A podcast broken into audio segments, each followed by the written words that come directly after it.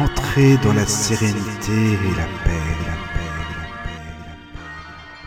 Bienvenue sur la radio du Lotus. Bonsoir à tous, vous êtes en direct sur la radio du Lotus. Nous sommes le mardi 18 octobre. Caroline derrière le micro avec pour animer cette émission Spirit, Michael. Bonsoir Michael. Bonsoir Caroline et bonsoir à tous. Bonsoir, bonsoir. Et notre fidèle interlocuteur Daniel. Bonsoir Caroline, bonsoir, Bonsoir. Charles, bonsoir à tous. Alors ce soir, nous allons parler des maisons hantées, des phénomènes de hantise, des portergeist, des esprits frappeurs, comment certains esprits s'accrochent à un lieu ou des personnes. Alors Alan Kardec, Léon Denis en parlent longuement dans leurs livres. Et ce soir, pour nous expliquer tout cela, nous accueillons Charles Kempf de la Fédération Spirit française. Bienvenue Charles. Bonsoir Caroline. Bonsoir. Bonsoir Michael. Bonsoir Daniel. Bonsoir à tous les auditeurs. Bonsoir Charles, bienvenue Merci parmi nous. beaucoup pour votre euh, invitation. Avec plaisir. Avec plaisir. Avec plaisir. ouais. Alors, rappelons si les auditeurs souhaitent poser des questions ou apporter un petit témoignage, voilà. Donc, vous écrivez à contact@laradiodulotus.fr ou vous allez sur l'application de la Radio du Lotus sur votre GSM et vous cliquez sur l'onglet Contact, tout simplement. Voilà, et je relais les informations. Alors, euh, pour commencer, euh, Charles, euh, déjà, est-ce que tu peux nous expliquer déjà qu'est-ce qu'un esprit frappeur? Parce Ah. que moi, j'entends le, le mot esprit frappeur et portergeist, mais je ne sais pas si c'est la même chose. Alors, ben, en fait, euh, esprit frappeur, c'est la dénomination française. Poltergeist, c'est plutôt la dénomination d'origine allemande. Parce que Mhm. poltern, ça veut dire frapper, et Mhm. geist, ça veut dire esprit, voilà. Donc, euh, ce sont deux mots qui sont effectivement synonymes, de- mais d'origine différente, et donc on, les- on utilise en fait les deux en France, voire même en anglais. D'accord. Euh, et comment agissent-ils? Enfin, comment, oui. Comment Alors ça, bon, c'est là où effectivement, euh, c'est toute la question. hein. Euh, C'est-à-dire que, bon, on sait qu'on a, hein, on a- on l'a vu la dernière fois, que nous avons une âme hein, qui est indépendante du corps. Donc, lorsqu'on meurt, le corps, l'âme, en fait, se sépare de son corps physique. Le corps physique, il reste ici sur la terre, et l'âme, donc l'esprit, hein, avec son, son, son corps spirituel que, que Kardec appelait le Père-Esprit, retourne dans le monde des esprits. Donc, euh, après, on peut se demander, mais effectivement, comment euh, est-ce que... euh, alors, après, par ailleurs, bon, ben, des, des bruits, des tapages, des maisons hantées, des coups frappés, ben, on, ça existe depuis que, que, que l'humanité existe. hein. ça date de Mathusalem, hein, comme je dis souvent. Euh, donc, c'est un, phénomène qui, dont on parle depuis bien avant le spiritisme, hein, mais auquel le spiritisme est venu donner un peu quelques explications. Donc, euh, c'est effectivement euh, par ce genre de phénomène qu'a débuté, je dirais, au milieu du 19e siècle, ben, toute cette mouvance hein, qui a commencé euh, en Angleterre avec euh, les phénomènes de Hydesville. hein. c'est la fameuse maison euh, de la famille Fox où il y a eu ces coups frappés et où ben, les, les- les enfants de la famille Fox, hein, qui avaient trois filles, ont commencé à dialoguer avec, je dirais, l'origine des coups. Et donc, tiens, frappe jusqu'à 3, et puis on entendait trois coups, frappe jusqu'à 5, ils entendaient cinq coups. Du coup, ben, un coup pour oui, deux coups pour non, ou alors un coup pour A, deux coups pour B, euh, 23 coups pour Z. Donc, ils ont commencé, c'est là où il y a eu les premières communications, donc euh, où euh, c'était en quelque sorte une confirmation de ce qu'on pensait déjà, hein, que euh, les coups frappés étaient, provenaient euh, donc des, des esprits, hein, enfin, de, de- de personnes qui, qui étaient décédées. Alors, comment est-ce que un esprit fait pour agir sur la matière C'est ça la bonne Oui, c'est ça, oui, oui, exactement. Mhm. hein, parce que eux, ils sont entre guillemets, euh, l'esprit est immatériel. hein. son corps spirituel, alors, il est, alors, euh, alors donc, ce que le spiritisme a apporté, c'est justement cette notion de corps spirituel ou de père esprit. Donc, l'âme, qui est immatérielle, a une enveloppe, un corps hein, euh, spirituel, qui n'est pas matériel au sens où nous on l'entend, hein, c'est-à-dire c'est pas fabriqué de protons, de neutrons, d'électrons, euh, de particules euh, telles que étudiées par notre physique terrestre, hein, mais c'est quand même de la matière sous une forme moins dense que la matière tangible ou einsteinienne que nous connaissons. Donc, c'est grâce à ce corps intermédiaire hein, que euh, l'esprit arrive à agir sur la matière. Maintenant, le corps, euh, l'esprit et son père-esprit, ça ne suffit pas. Il faut encore un troisième facteur, un, voilà, un troisième, un autre élément qui intervient. Et là, on parle d'un médium, une, catégorie particulière de médiums qu'on appelle les médiums à effet physique. Donc ces médiums-là, en fait, ils arrivent à, euh, comment dire, euh, à, mettre à la disposition de cet esprit qui agit, donc euh, ce que Kardec appelait le, du fluide vital, que entre-temps on a renommé, que Charles Richet a appelé l'ectoplasme. Et donc c'est cette association donc d'ectoplasme émis par un médium à effet physique et euh, la volonté de l'esprit agissant en travaillant aussi avec son corps spirituel à lui, qui arrive à agir sur la matière. Donc voilà comment ça se produit. C'est un petit peu compliqué, mais on, peut rentrer un peu plus dans le détail si vous voulez.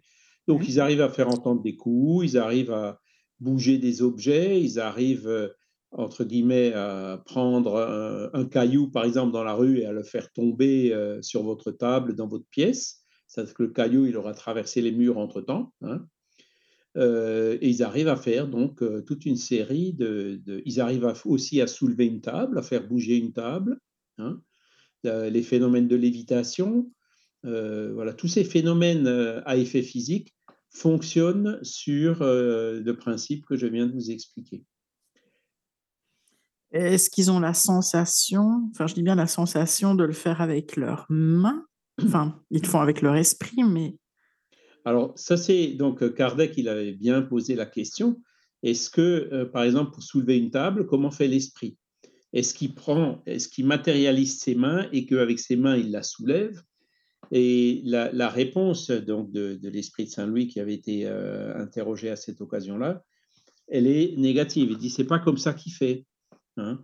Euh, en, agissant avec son père esprit, hein, plus euh, le fluide euh, qui est dégagé par le médium à effet physique, hein, donc l'ectoplasme, que l'esprit arrive alors, à, donner comme si c'était une espèce de vie factice à l'objet, et cet objet ensuite ben, se déplace s'il montait, ben, il monte, euh, aller à droite, il va à droite, aller à gauche, il va à gauche, basculer, taper sur un pied. Euh, il le contrôle comme ça, quoi. Il le contrôle, voilà, par sa mmh. pensée. Donc, c'est pas avec par sa pensée. Ouais, physique. D'accord. Voilà. Ok.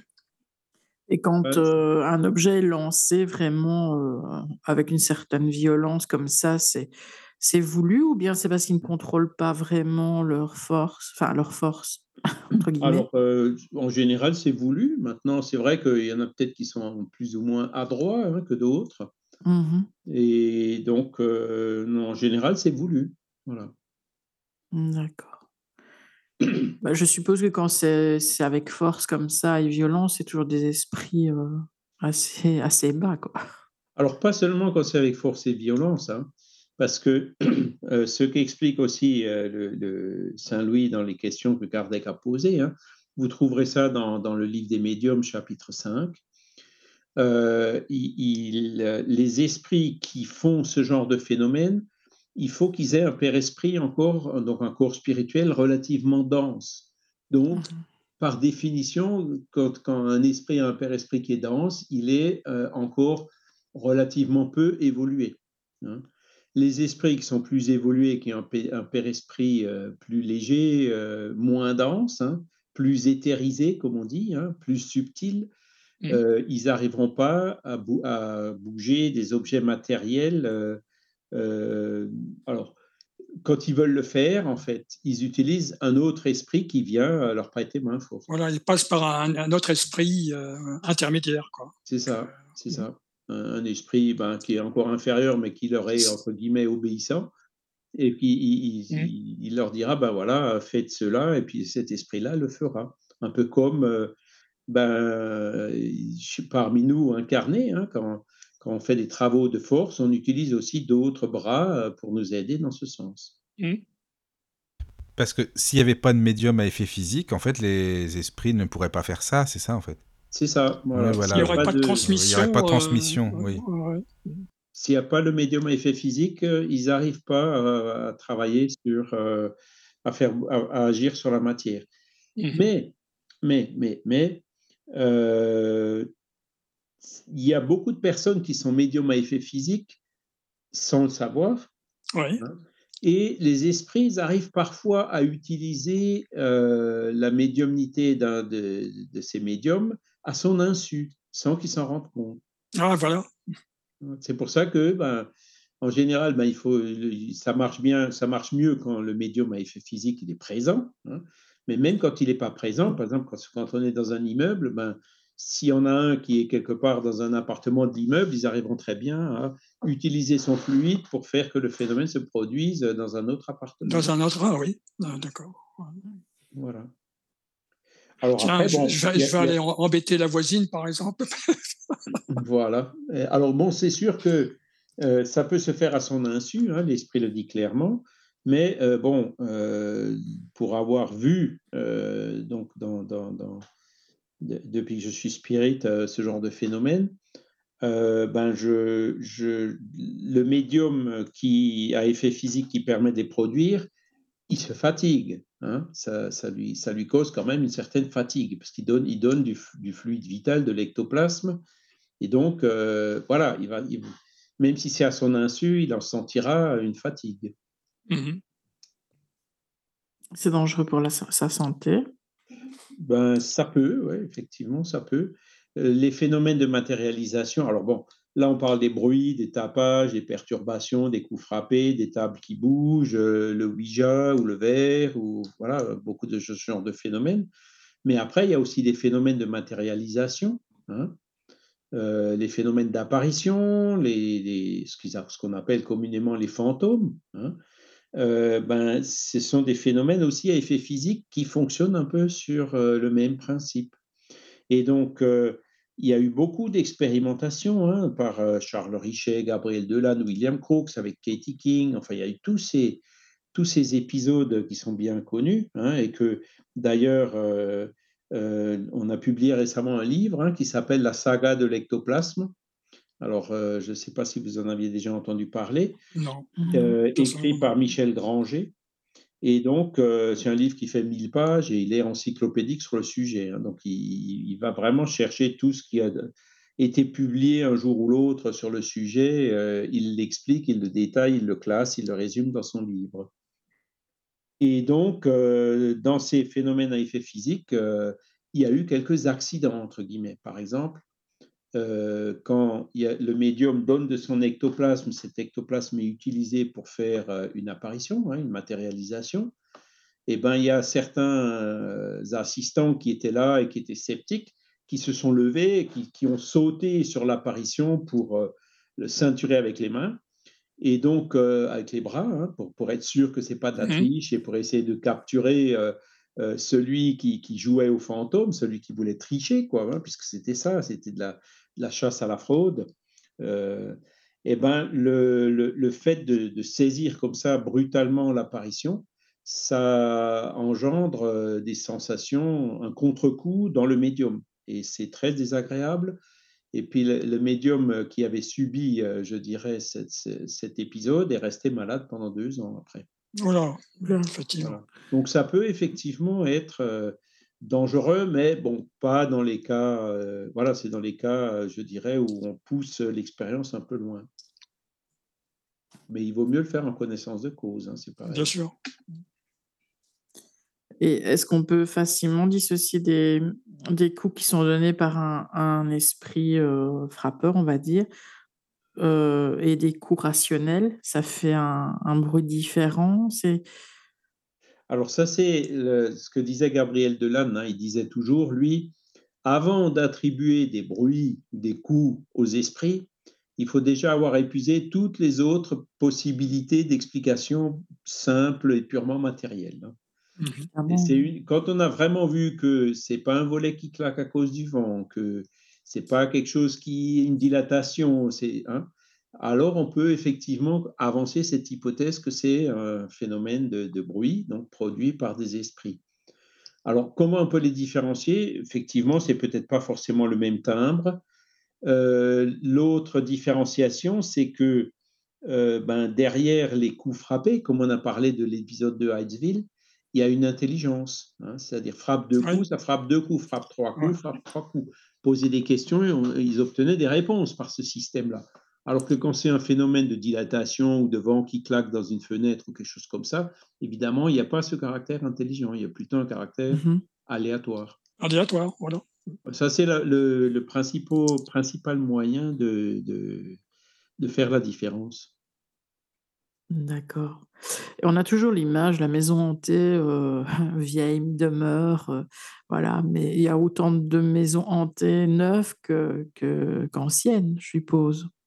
Euh, oui, alors, ça- c- la- ta question, Caroline, amène un petit peu à la question de pourquoi il y a des maisons hantées. hein. Mhm. Et donc, les raisons peuvent être diverses. peuvent être diverses. Ça peut être un esprit qui a été attaché à ce lieu.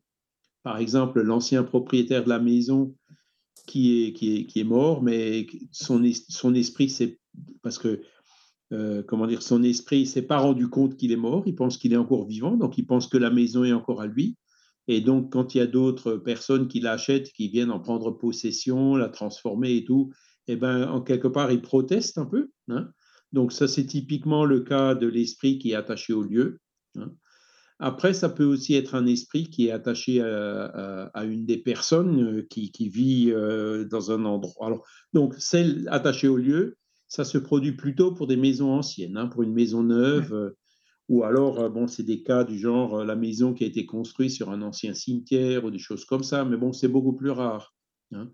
Mais c'est souvent dans les maisons anciennes, voire les maisons de maîtres euh, ou les châteaux, hein, où, où ces phénomènes-là se produisent euh, de, de plus souvent. Ensuite, ça peut être un, esprit qui est attaché à une des personnes. Donc là, ça peut être euh, n'importe où que la personne soit, les phénomènes se produiraient. Et alors, l'intention de l'esprit qui fait ça, elle peut, elle n'est pas toujours forcément mauvaise. Si c'est un esprit qui est attaché au lieu et qui proteste, effectivement, ça, pourra devenir gênant. hein. Euh, mais après, quand on, pr- quand on prend l'exemple de l'épisode de Hydesville, en fait, l'esprit qui produisait les bruits, c'est quelqu'un, un colporteur qui avait été assassiné et son corps, il a été caché euh, dans, dans la cave de la maison. Et donc, lui, il, il pro- il faisait ces phénomènes-là. Alors déjà, ben, c'était euh, euh, pour, euh, comment dire, attirer l'attention sur son sort, sur ce qui lui est, sur ce qui lui est arrivé, hein, qui a d'ailleurs été je suis là, avéré- quoi. Ah ouais. Qui a été avéré quelques années plus tard, hein, parce que quand ils ont euh, fait une transformation dans le sous-sol, ils ont effectivement retrouvé des ossements. Euh, mais c'était surtout, je dirais, euh, ben, or- or- orchestré par les esprits pour ben, lancer euh, cette, attirer l'attention des gens sur l'existence de l'âme, la communicabilité de l'âme, etc. Donc c'était quelque part le point de départ du spiritualisme, hein, qui a donné l'étape tournante en France et, et très vite, hein, euh, donc euh, 1857, c'est-à-dire neuf ans après Hydesville, euh, les études d'Alan Kardec et la publication du livre des esprits, qui vient apporter euh, euh, toutes les bases de la, philosophie spirit. Et donc, ça a commencé comme ça. hein. Même si les phénomènes existaient depuis toujours, euh, au milieu du, du 19e siècle, ils se sont certainement par l'action de, donc des, des- des esprits guides de la Terre, hein, qui disaient, ben là, ça y est, le moment est arrivé pour euh, commencer à attirer la- l'attention des humains sur ces questions-là. Donc, c'est, il y a eu, comme le dit Conan Doyle dans son livre, hein, Arthur Conan Doyle, le- l'auteur de Sherlock Holmes, qui était aussi un spiritualiste, il y a eu comme une espèce d'invasion de phénomènes. Et c'est ça qui s'est produit.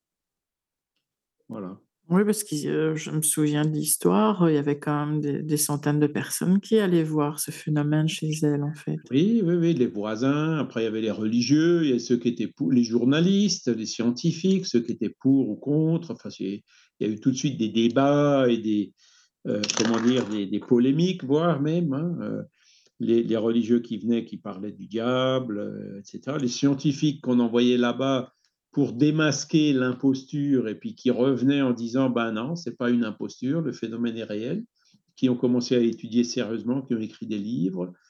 Voilà. Et après, ben, les, les, jeunes femmes, les, les sœurs Fox, ont commencé à donner, il y a eu une exploitation financière, hein, ils ont commencé à donner des représentations euh, euh, payantes, entre guillemets, où elles ont failli être lynchées. Enfin bon, voilà, c'était c'était c'était encore, bon, surtout aux États-Unis, à l'époque, encore un peu euh, le cow-boy, hein, enfin sauvage, quoi, hein, même si ça s'est passé dans l'État de New York. Elles étaient toutes médiums ou bien il y en avait qu'une qui... Alors, a priori, oui, elles étaient les trois médiums, mais c'était surtout la plus jeune, hein, Kate Fox, qui, qui avait la, la mhm. médiumnité à effet physique. Elles n'ont pas été choisies par hasard quand même. Ben non, tout ça, ça a été organisé et orchestré, hein, comme, comme, comme Ah, hein. C'était pour vraiment attirer notre attention là-dessus. Alors, euh, ces phénomènes se produisent encore aujourd'hui. hein. Euh, vous avez certainement déjà entendu parler. À Kardec, euh, évidemment, il faisait chaque fois des reportages. Il parle notamment dans le livre des, médiums de, de, de l'épisode de la rue des Noyers, hein, qu'il a publié aussi dans la revue Spirit. hein, que vous avez certainement vu euh, pendant vos études. Et là, Oui, bah, oui, c'était carrément un caillassage. hein, les Oui, c'est ça, carrément des qui ramassait des caillasses et qui les faisait tomber à l'intérieur d'une sur une je maison, me quoi. souviens, je me ou souviens. même à l'intérieur d'une maison. Où il y avait l'esprit frappeur de Bergzaben, je crois qu'il y avait un truc comme ça. Il y a avec Bert Je crois. Zabern aussi en. Allemagne, ouais. Aussi en Allemagne, voilà, euh, Oui, il, y a eu, beaucoup, beaucoup euh, de, phénomènes comme ça. Donc, ce sont des phénomènes qui sont quand même relativement courants. hein. Et, ce qu'il y a aussi, c'est qu'ils se produisent de façon spontanée. Hein, il n'y a personne qui, organise hein, la, maison Fox. Ils n'avaient rien demandé. les phénomènes sont venus de façon spontanée. Et donc, euh, voilà, indépendant de la volonté, tant est que ben, parfois c'est gênant, hein, ils n'arrivaient plus à dormir, ou etc. hein. Euh, donc, euh, c'est là où on voit bien que euh, ben, c'est c'est bien une intelligence extérieure qui les provoque et pas les personnes qui sont dans la maison, puisqu'elles ne pensaient pas du tout à ça. Et puis à l'époque, on n'en parlait pas. Donc, euh, Il n'y avait pas de connivence, quoi. C'était. elles n'ont pas pu l'inventer, quoi. Voilà, voilà. On n'avait pas le cinéma et tout ça. Donc, Et donc, ces coups frappés, ben, il y, en a, il y en a toujours eu. Par exemple, Kardec, euh, quand il écrivait, alors je ne sais pas si c'était le livre des esprits, il habitait encore rue des Martyrs euh, à Paris. Euh, un soir, il avait entendu des bruits dans le mur aussi, des, coups frappés chez lui. Et quand le lendemain, il est allé dans une séance médiumnique, il a posé la question, pourquoi ces bruits? Et l'esprit disait, ben, on voulait attirer ton attention sur un paragraphe euh, où, où, où tu as écrit quelque chose qui n'était pas logique. Hein et donc, il lui a dit, ben, retourne et regarde tel paragraphe, il y a quelque chose qui ne va pas. Et donc, les, ils ont frappé les bruits pour attirer son attention là-dessus. Quoi. Il n'avait pas percuté euh, tout de suite au départ. Oui, c'est pas mal ça. oui, en plus, il- il l'avait écrit, euh, j'ai j'ai relu et je me suis aperçu vraiment de ma faute grossière, quoi. Vraiment un truc. euh, ouais, c'est ça, je me souviens. Et oui. donc là, typiquement, les esprits sont allés chercher un médium à effet physique Voilà, euh, dans le voisinage et ils ont. Ils ont toujours, entre guillemets, des hommes de main là, pour. En fait, c'est ça, quoi. C'est Ouais. ça. Après, vous avez, euh, par exemple, euh, une personne que j'ai connue, hein, donc euh, son, son, son époux s'est désincarné relativement jeune hein, d'un accident de moto. Et, et lui aussi, moi, elle n'était elle était pas spirit, cette, cette personne. hein, donc, euh, mais il y a eu, euh, elle était venue me voir pour me demander, parce qu'à l'époque, il y a, il y a- il y a- donc un peu après le décès de, de son époux, il y a eu aussi quelques phénomènes. Par exemple, une armoire qui faisait, je sais pas, 5 ou 600 kilos en bois massif, qui s'est déplacée de 50 cm. Ah oui. Et donc, euh, alors, elle n'a pas forcément, elle a vu, elle a pas vu l'armoire se déplacer, mais elle a vu l'armoire déplacée. Et Ouais, est c'est ça. sûre qu'il y avait personne. Voilà, juste avant, elle la voyait à sa place, juste après, elle la voyait déplacée. et il n'y a personne qui est passé là pour lui faire la farce, quoi. Et donc l'explication que je lui ai donnée, qui était certainement la bonne, c'est que ben, son mari a fait ça, l'esprit de son mari a fait ça pour lui dire, tu vois, je suis encore là. Mmh Parce que c'était une armoire où lui il rangeait des choses. hein. Donc euh, parfois ce sont des signes comme ça qui sont plutôt euh, pour attirer notre attention. C'est pas toujours forcément malveillant. Mais Mmh, parfois, oui, ça, enfin, c'est pour attirer l'attention peut-être, mais parfois ça joue parce que, enfin, moi j'étais dans mon ancienne maison et euh, quand j'étais euh, à l'étage, j'entendais comme si euh, il y avait plein de boîtes qui tombaient et, Oui. euh, et quand j'allais voir, il y avait rien qui était tombé. Mais vraiment, Mmh. c'était beaucoup de bruit. Et quand j'étais en bas, c'était la même chose en haut. Oui. Mais j'ai jamais réellement su euh, pourquoi là-bas euh, ça faisait ça. Quoi, c'était tout le temps quand j'étais toute seule, par contre. Ah, Ben oui, c'est- c'était peut-être déjà aussi pour attirer ton attention sur euh, la possibilité pour les esprits d'agir euh, sur la matière. C'est exactement ce c'est ça dont, ce qui dont est on parle aujourd'hui. Ouais, c'est mais c'est ça qui est dingue, c'est qu'ils arrivent à reproduire un son qui finalement n'est pas là physiquement dans la maison, en C'est fait. ça. ouais. c'est ça, ouais, ouais, ça c'est c'est. J'ai vu des cas, il y avait des bruits de vaisselle, des bruits de vaisselle qui cassent. hein. J'ai vu un autre cas où euh, c'était euh, comme, des, des- comme une chorale qui chantait. Ah ouais. Mmh. Mmh, oui. Et c'est très très varié. hein, C'est très varié. Et comment ça se fait que, par exemple, des personnes euh, habitent une maison pendant un an, deux ans, trois ans, et il se passe rien du tout, et puis euh, du jour au lendemain, euh, ça commence? Ben, il y a un esprit qui est passé par là, ou une personne euh, qui, qui a la médiumnité qui va bien, qui, qui, est là aussi tel jour et pas tel autre jour, ou il il faut que toutes les conditions soient réunies pour que le phénomène puisse se faire. Il faut qu'il y ait la Mhm. volonté, hein, l'esprit, ben, il vient s'il veut, il le fait s'il veut, s'il veut pas, ben, il le fait pas, s'il vient pas, il vient pas. Donc c'est, ça dépend de, de la volonté de l'esprit de, de le faire, et après ça dépend aussi euh, s'il y a les conditions qui sont réunies pour que le phénomène puisse se faire. Mais donc, si rien n'a changé dans cette famille-là, par exemple, euh, et qu'il y a, par, par exemple, des nouveaux voisins, ça pourrait être à cause des nouveaux voisins, s'il y a un Ça médium à effet physique dans les voisins. C'est ça, ça pourrait. Oui, ah oui, Mais, d'accord. mais pas forcément. Ça peut aussi être euh, ben, parce que euh, la personne qui le fait, dans le cas de, de, de, de l'époux là, qui est décédé, ben, c'est voilà, euh, c'est un nouvel esprit du, mo- du monde spirituel qui est venu faire un signe. Donc avant qu'il Mhm. soit décédé, évidemment, il n'y avait pas de raison qu'il y ait d'armoire qui bouge. Il, a- peut y avoir plein de raisons. Mhm, D'accord. Oui, c'est sûr que après, ça ouvre la porte que- à, à beaucoup de scénarios, hein, c'est sûr. Voilà. Après, pour ceux que, qui disent non, mais c'est pas possible, les esprits peuvent pas, euh, etc. Ben, pour, pour avoir un exemple euh, où, où on voit un esprit qui agit euh, sur la matière physique, il suffit de se regarder dans un miroir. hein. Parce que notre esprit, il arrive bien à agir sur notre corps, on est bien d'accord.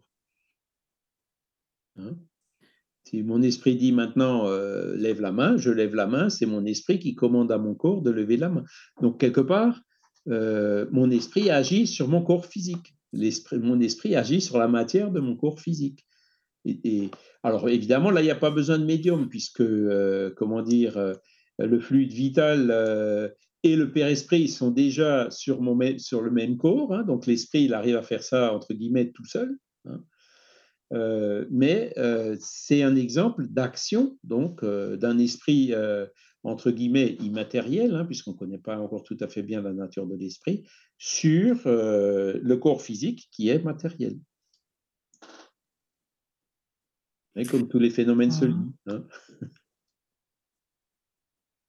Bah, c'est peut-être bête comme question, mais alors ça serait, ça pourrait avoir un rapport avec, par exemple, quelqu'un qui perd sa jambe et qui a toujours l'impression de la voir. Alors ça, euh, c'est peut-être un peu... délicat parce que tout le réseau nerveux, euh, bon, Mhm. la mémoire des. je Voilà, sais pas. c'est- Ouais, c'est difficile à, faire le a- distinguo, je pense. hein. En fait, le moule de notre corps physique, c'est le père-esprit. Mhm. D'accord? Donc, le père-esprit, il est autour de notre corps physique, donc autour des jambes, par exemple. Donc, quand on ampute une jambe, on ampute euh, la matière de la jambe. Mais le père-esprit, lui, euh, avec le temps, il va s'adapter et puis aussi avoir la jambe en moins qui lui sert plus à rien. hein. Mais dans, au début, euh, ben, le père-esprit peut encore être là et effectivement, ça peut donner cette impression d'avoir les, les, les- comment dire, des fourmillements ou des démangeaisons dans la partie amputée. Mm. Donc ça peut venir de notre père-esprit, ça. On les appelle les douleurs fantômes, c'est pas pour rien. Oui, oui c'est ça. Ben, c'est- vrai, c'est vrai, c'est un peu- c'est vrai. Mhm. Et euh, quand euh, un, un esprit comme ça euh, intervient dans une maison, euh, ils visent plusieurs personnes ou bien ils ont toujours une personne en particulier? Quand ils essaient d'attirer l'attention, c'est pour tout le monde ou pour quelqu'un spécialement? Ça peut être les deux? C'est ça, l'un ou l'autre. Mhm. Mais quand c'est plusieurs personnes, je suppose que c'est plus pour faire peur alors. Euh, alors, ça dépend. Voilà, si c'est un esprit qui, qui, par exemple, l'esprit attaché à la maison, euh, ben, il va vouloir faire peur euh, pour que les gens qui soient là s'en aillent. hein. Mhm. Et d'ailleurs, pour Daniel, qui connaît peut-être, hein, quand on prend, euh, quand on prend la, la route entre Mulhouse et Colmar, hein, quand on arrive quelque part pas trop loin de Célestat, là-bas, sur la droite, il y a une grande maison qui est en ruine. Je ne sais Ouais, pas si je- ça te dit quelque chose. C'est vrai, samedi, sans me dire, c'est un, effectivement. c'est un petit peu au sud de Célestat, je ne me rappelle plus exactement. Ah, du c'est un hôtel abandonné, ouais, C'est c'est ça, Voilà. c'était l'hôtel. Voilà, Ah, c'est une maison ouais. qui est absolument inhabitable, tellement il y a de ramdam dedans, et puis d'ailleurs, elle est en ruine. Et ils ne sont même pas allés la démolir, c'est ça qui est surprenant. Mhm. Mais tu n'avais pas les visité, toi démolisseurs, ils y vont. quoi. Moi aussi, j'ai fait un épisode euh, sur tu as fait, voilà. C'est pour ça que ça me disait quelque chose. Mhm. Ouais. C'est assez Lestat. ouais. Ouais, c'est ça, ouais. Oui, c'est Ouais, vrai que c'est étonnant qu'il n'a jamais été abattu. hein. Ça- la maison n'a jamais été démolie. Mais- Et, Non. et- et d'ailleurs, il y a des pans qui se sont écroulés déjà. hein, ça. Oui, oui, elle est en Par ruine. hein. d'entretien, la toiture et Mhm. tout, les infiltrations, etc. Et ce qui est très étonnant dans cette maison, c'est qu'au sous-sol, euh, le sol, on ne sait pas marcher dessus. Il y a, il y a plein de chaussures, en fait. Il n'y a que des chaussures. Ah bon? Ah ben, Une pièce remplie de chaussures. Donc, quand Mhm. on marche, on marche que sur des chaussures. Je ne sais pas qui les a amenées là, mais bon. Un, un fabricant qui, qui a mis une mauvaise. euh, Euh, je ne sais pas série pourquoi de il s'est amusé à aller les mettre là, mais enfin, bon. oui, Donc ça, ça Mhm. peut effectivement aller jusque-là. Donc l'esprit, là, vraiment, euh, il veut faire tout le, sortir tout le monde de ce qu'il pense être son bien à lui. hein. Alors Mhm. que, voilà. Et- mais ça peut effectivement aller jusque-là. Alors, après, il y a l'autre question. Est-ce qu'il faut avoir peur? Est-ce qu'il faut s'en effrayer de ces phénomènes à effet physique? Euh, Donc, j'avoue que, ben, sur 100 personnes, euh, ou disons sur 1000 personnes, il y en a 999 qui vont se tailler, hein, qui vont avoir une trouille, euh, enfin, qui vont avoir peur et qui partiront. Mais Kardec, lui, il est catégorique, il dit non, il n'y a pas de raison d'en avoir peur. Alors la question qu'on pose, c'est est-ce que l'esprit peut vraiment prendre un marteau, nous taper sur la tête ou nous envoyer un caillou sur la tête? C'est là où les esprits disent ils peuvent pas quand même complètement faire tout ce qu'ils veulent et il y a, il y a des limites à ce qu'ils peuvent faire et ce qu'ils peuvent pas faire. Mm. Voilà. Donc, par exemple, porter atteinte, envoyer un caillou ou essayer de tuer une personne, en gros, quoi, ils peuvent pas. Euh, Ils peuvent pas. Alors, pour quelle raison? Bon, ben, euh, voilà, puisque c'est quand même, euh, il y a une autorité dans le monde des esprits qui laisse pas les esprits inférieurs euh, faire absolument tout ce qu'ils veulent. Heureusement. heureusement, oui. oui. Donc, il ne faut pas en avoir peur. Et d'ailleurs, ce qui est marrant, c'est que euh, Kardec, euh, quand, il, quand il demande euh, à Saint-Louis, mais comment est-ce qu'il fait pour lancer les cailloux? D'où est-ce qu'il prend les cailloux hein? En gros, ben, donc, les cailloux, il les enveloppe avec son fluide, leur donne une vie factice et il les lance. quoi. D'où est-ce qu'il prend les cailloux? Ben, En général, il prend les cailloux qui sont à côté, dans la rue ou pas loin. quoi. hein. Euh, et après, à la fin, Kardec, il dit, mais est-ce que je peux l'évoquer, l'esprit qui a fait ça? Hein, C'est-à-dire euh, lui demander de venir et de répondre. Et donc, euh, l'Esprit Saint-Louis lui dit, tu peux si tu veux, mais tu n'en tireras pas grand-chose parce que vraiment, l'Esprit, il n'est pas, pas élevé du tout. Et, et bon, euh, c'est pas un foudre de guerre, donc les réponses qu'il te donnera, ce sera assez vague. Et, et au début de la conversation, donc euh, c'est assez euh, impressionnant parce que l'Esprit dit, mais hé, vous n'avez pas peur, là? Vous ne voulez pas que je vous balance une, une, rasade de cailloux sur la tête? Et Kardec qui lui répond, ben oui, justement, j'aimerais bien savoir si vous seriez capable de nous lancer des cailloux ici, dans ce local, sur nous. il n'a pas, peur. Il ne hein.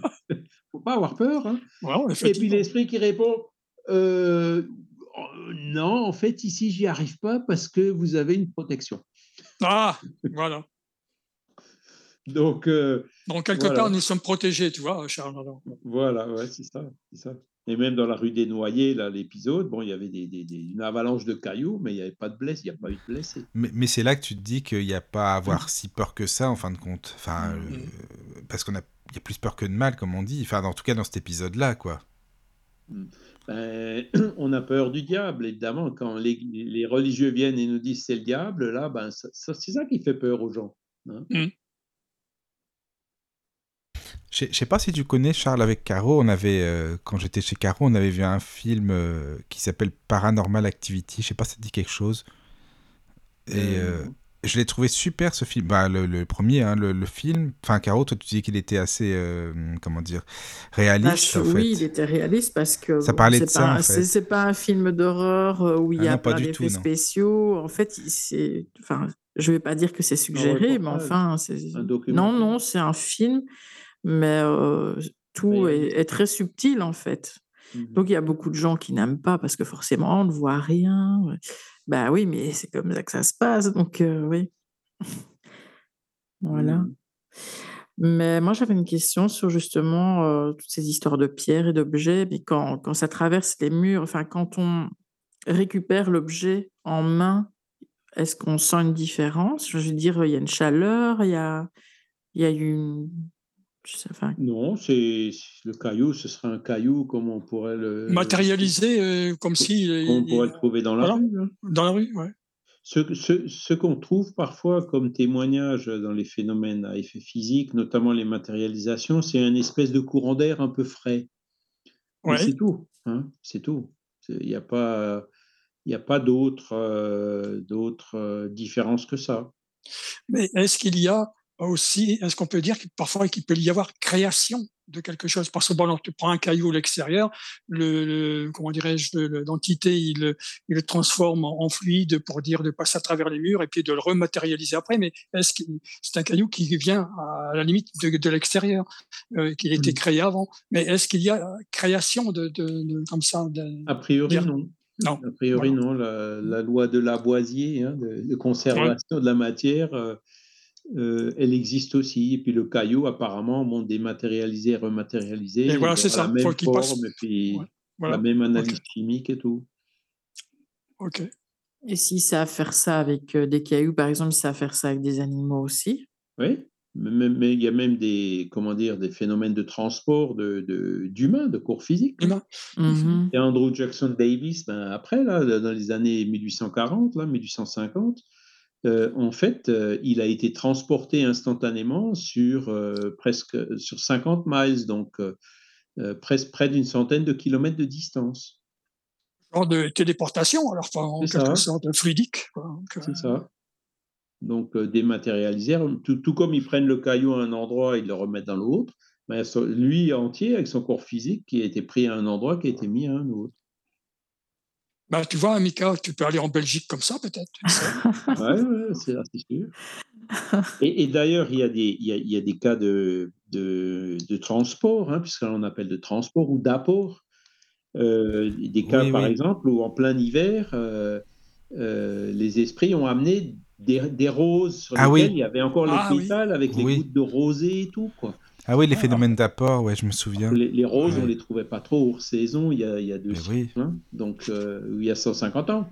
Donc, euh, ben, les esprits sont allés chercher euh, la rose dans l'hémisphère sud ou ailleurs pour la ramener. Hein, donc, j'en ai entendu parler. Ouais, voilà, effectivement. Hein. Les distances sont franchies quand même assez rapidement par les esprits, et ça, on le sait. Demain, tu auras un bouquet de roses, Caro, tu vois, donc, euh, sur, sur, ta petite table. Ah, c'est magnifique. Ah, c'est beau. Hein oui, j'avais entendu ça euh, de Féléphone. Oui, moi aussi, j'avais entendu ça. Oui, oui. Non, c'est vrai. Tous ces phénomènes, en fait, le but principal, c'est d'attirer notre attention, nous convaincre sur quelque chose, euh, nous convaincre de l'existence et des esprits, le fait qu'ils puissent agir sur la matière, ou alors euh, euh, l'esprit qui, qui, comment dire, veut attirer l'attention sur quelque chose, et à partir du moment où, lui, où on lui donne satisfaction d'une manière ou d'une autre, une fois que le but est atteint, ben, les manifestations s'arrêtent toutes seules en général. Mhm. Et un animal qui va, qui, par exemple, qui va être pris comme ça euh, et qui va passer d'une pièce à une autre, est-ce qu'il sent quelque chose ou il ne réalise pas en fait qu'il passe d'une pièce à une autre? Parce il... réalisera, il le réalisera, tout comme euh, Andrew Jackson Davis, il a bien réalisé que d'un coup, il n'était plus là où il était euh, un instant auparavant. Hein. Mmh. Mais physiquement, il ressent quelque chose, enfin une douleur, parce que enfin, ben, apparemment non. C'est-à-dire ah que ça se fait euh, de, manière, entre guillemets, assez douce, si on peut dire comme ça. Puisque du fait que ça passe par un, comment dirais-je, un effet fluidique comme ça, donc c'est une matière très fine comme ça, donc ne ressentent rien. Tandis que c'était un petit peu plus dense, là, peut-être qu'il sentirait un peu plus. Moi, Même en traversant les murs, hein, c'est ça qui est impressionnant. Hein. C'est ça, bah oui. Mmh il y avait le cas Enfield en Angleterre. La, fille, comme ça, passait d'une pièce à l'autre. Et elle en, avait, elle, elle en avait peur. Et donc, euh, elle s'attachait elle-même au lit la nuit. Pour ne ah pas. oui. Euh, mmh. Et, euh, et, malgré ça, elle se retrouvait quand même dans le fauteuil en bas, par exemple. Mais c'est vrai que quand on la voit, euh, qu'elle réalise qu'elle n'est plus dans la chambre, c'est vrai qu'elle n'a pas de douleur, en fait. Elle est, elle est étonnée, évidemment, elle a peur, mmh. mais elle mmh n'a pas de douleur. Donc, euh, alors qu'elle passe quand même les murs, quoi. Enfin, mmh. oui. C'est vrai qu'on a vraiment euh, on a du mal à, à saisir quand même. Hein. C'est vrai que ah, sur le plan hein. scientifique comme ça, par rapport à ce que l'on connaît hein, au niveau de la science euh, à l'heure actuelle, c'est normal. Hein, donc, c'est vrai que ça pose euh, question. Mmh. Mais quand Charles, tu dis que c'est des maisons où il fait un peu froid, comme un espèce de vent glacial, en fait, c'est quoi? C'est l'ambiance qui donne ça? C'est les fluides des esprits qui sont là? C'est ça, en fait, non? C'est comme. Ben, alors, c'est pas un vent glacial, c'est un, un, courant d'air. Une espèce de courant d'air, quoi. C'est ça, voilà. Oui, ok, D'accord. Et il y en a, je crois, qui ont, qui ont mesuré aussi un abaissement de la température dans la pièce de 1 ou 2 degrés. Donc, donc c'est là où on se rend compte que l'énergie mise en jeu pour produire ces phénomènes, elle, est, elle est apparemment pas si énorme que ça. Hein. Mmh. Parce qu'il y a beaucoup de gens qui disent, oui, mais E égale MC2, donc 10 euh, grammes, ça fait je sais pas combien de bombes atomiques. Hein. Non, c'est pas, c'est pas ça. C'est le processus, il n'est il est pas comme ça. Hein. C'est-à-dire, c'est pas de la matière euh, tangible qui se transforme complètement en énergie. Elle, elle, va temporairement dans une autre forme, donc enveloppée avec ce fameux fluide. Et c'est dans, dans cet état-là, hein, où peut-être elle, elle, change de dimension, ou hein, c'est là où il faut que la science ça, arrive à conceptualiser, à, essayer d'expliquer mieux ce qui se passe, euh, où elle arrive effectivement à, à traverser euh, la matière. Et il y a la fameuse expérience de Zöllner à Leipzig, en Allemagne.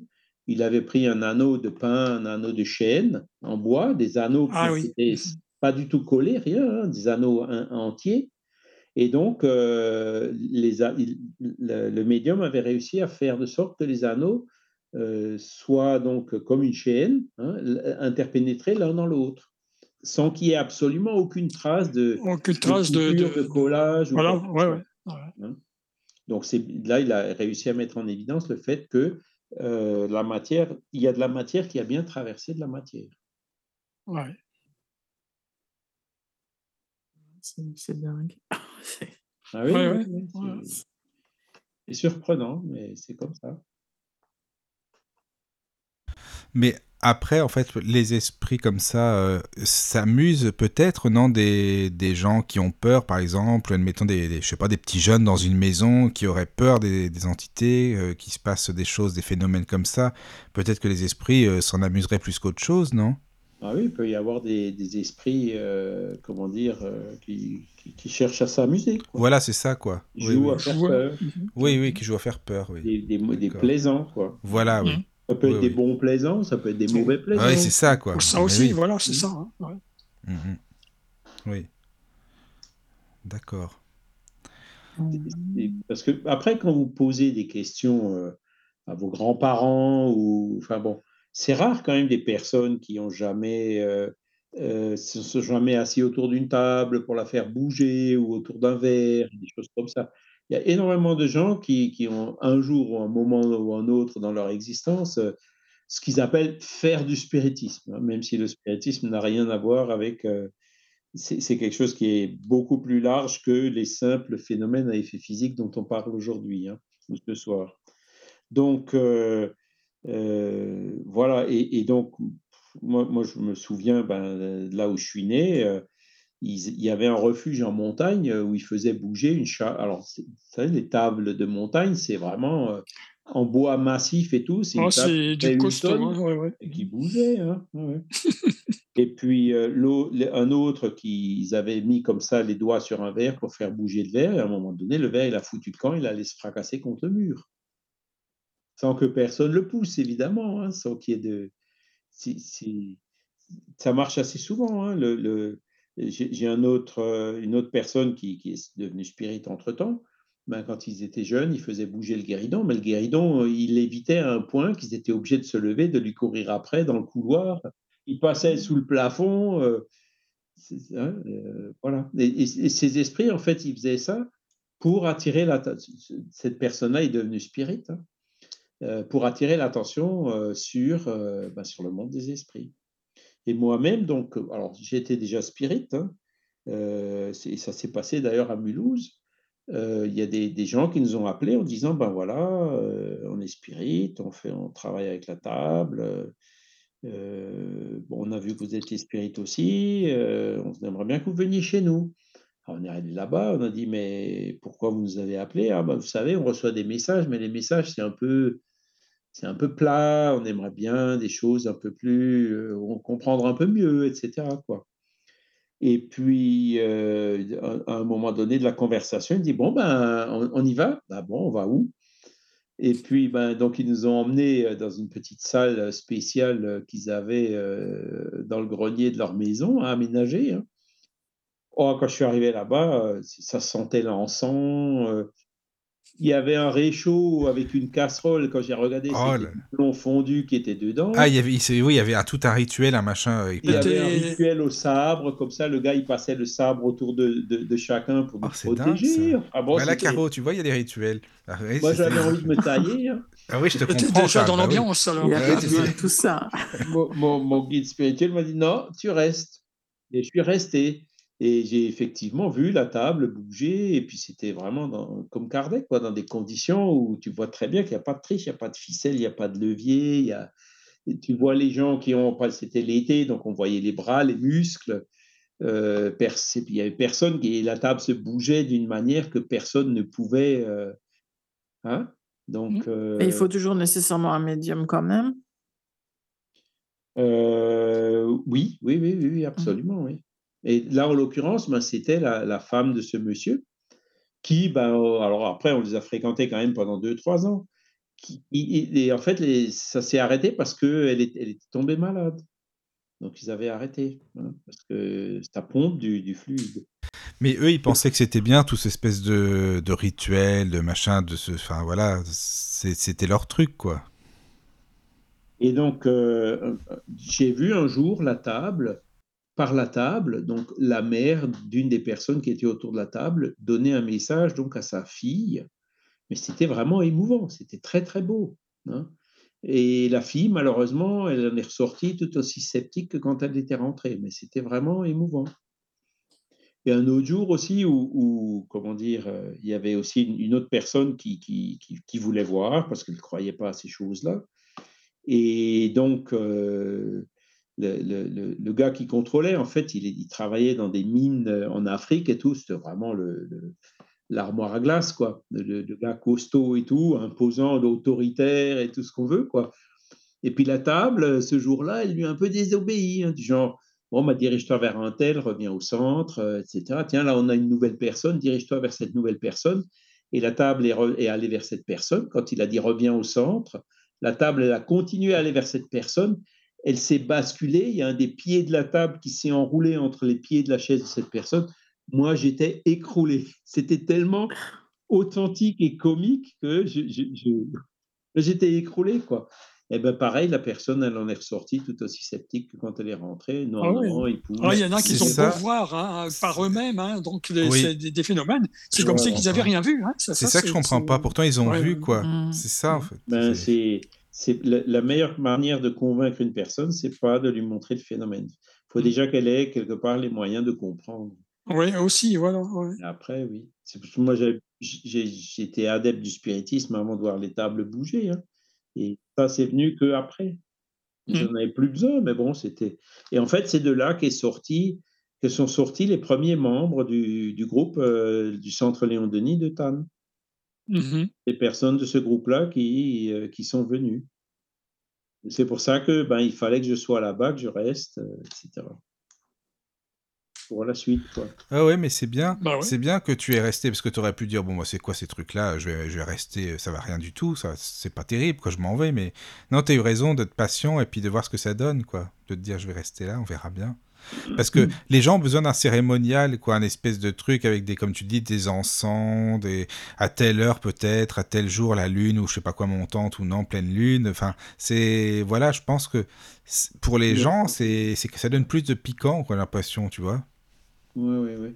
Et puis, et puis, et puis, bon, ça, après, le fait de dire il faut que les gens alternent les hommes, les femmes, les machins, les trucs, c'est, c'est- ça n'a rien à voir. hein. C'est, Mhm. quand ça marche, ça marche. Quand ça marche pas, ça marche pas. Bah, Selon le, le type d'esprit qui, qui vient euh, au, au guéridon, par exemple, euh, on a une énergie différente à chaque fois, en fait. C'est ça, ouais, c'est ça.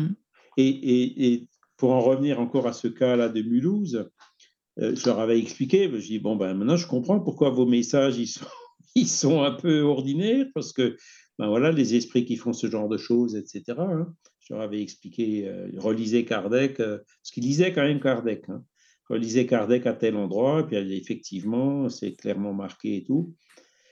Euh, et donc, euh, je, je les avais convaincus que ben, il vaudrait peut-être mieux faire autre chose, faire de la psychographie, quoi. Mais il y avait Ouais, des gens ouais. dans le groupe qui étaient attachés au phénomène quand même, quoi. Et alors, euh, quand ils continuaient à faire quand même le phénomène, bien que je les ai prévenus, il s'est passé un truc marrant, c'est que quand moi je m'asseyais à la table, il n'y avait plus moyen de la faire bouger. hein.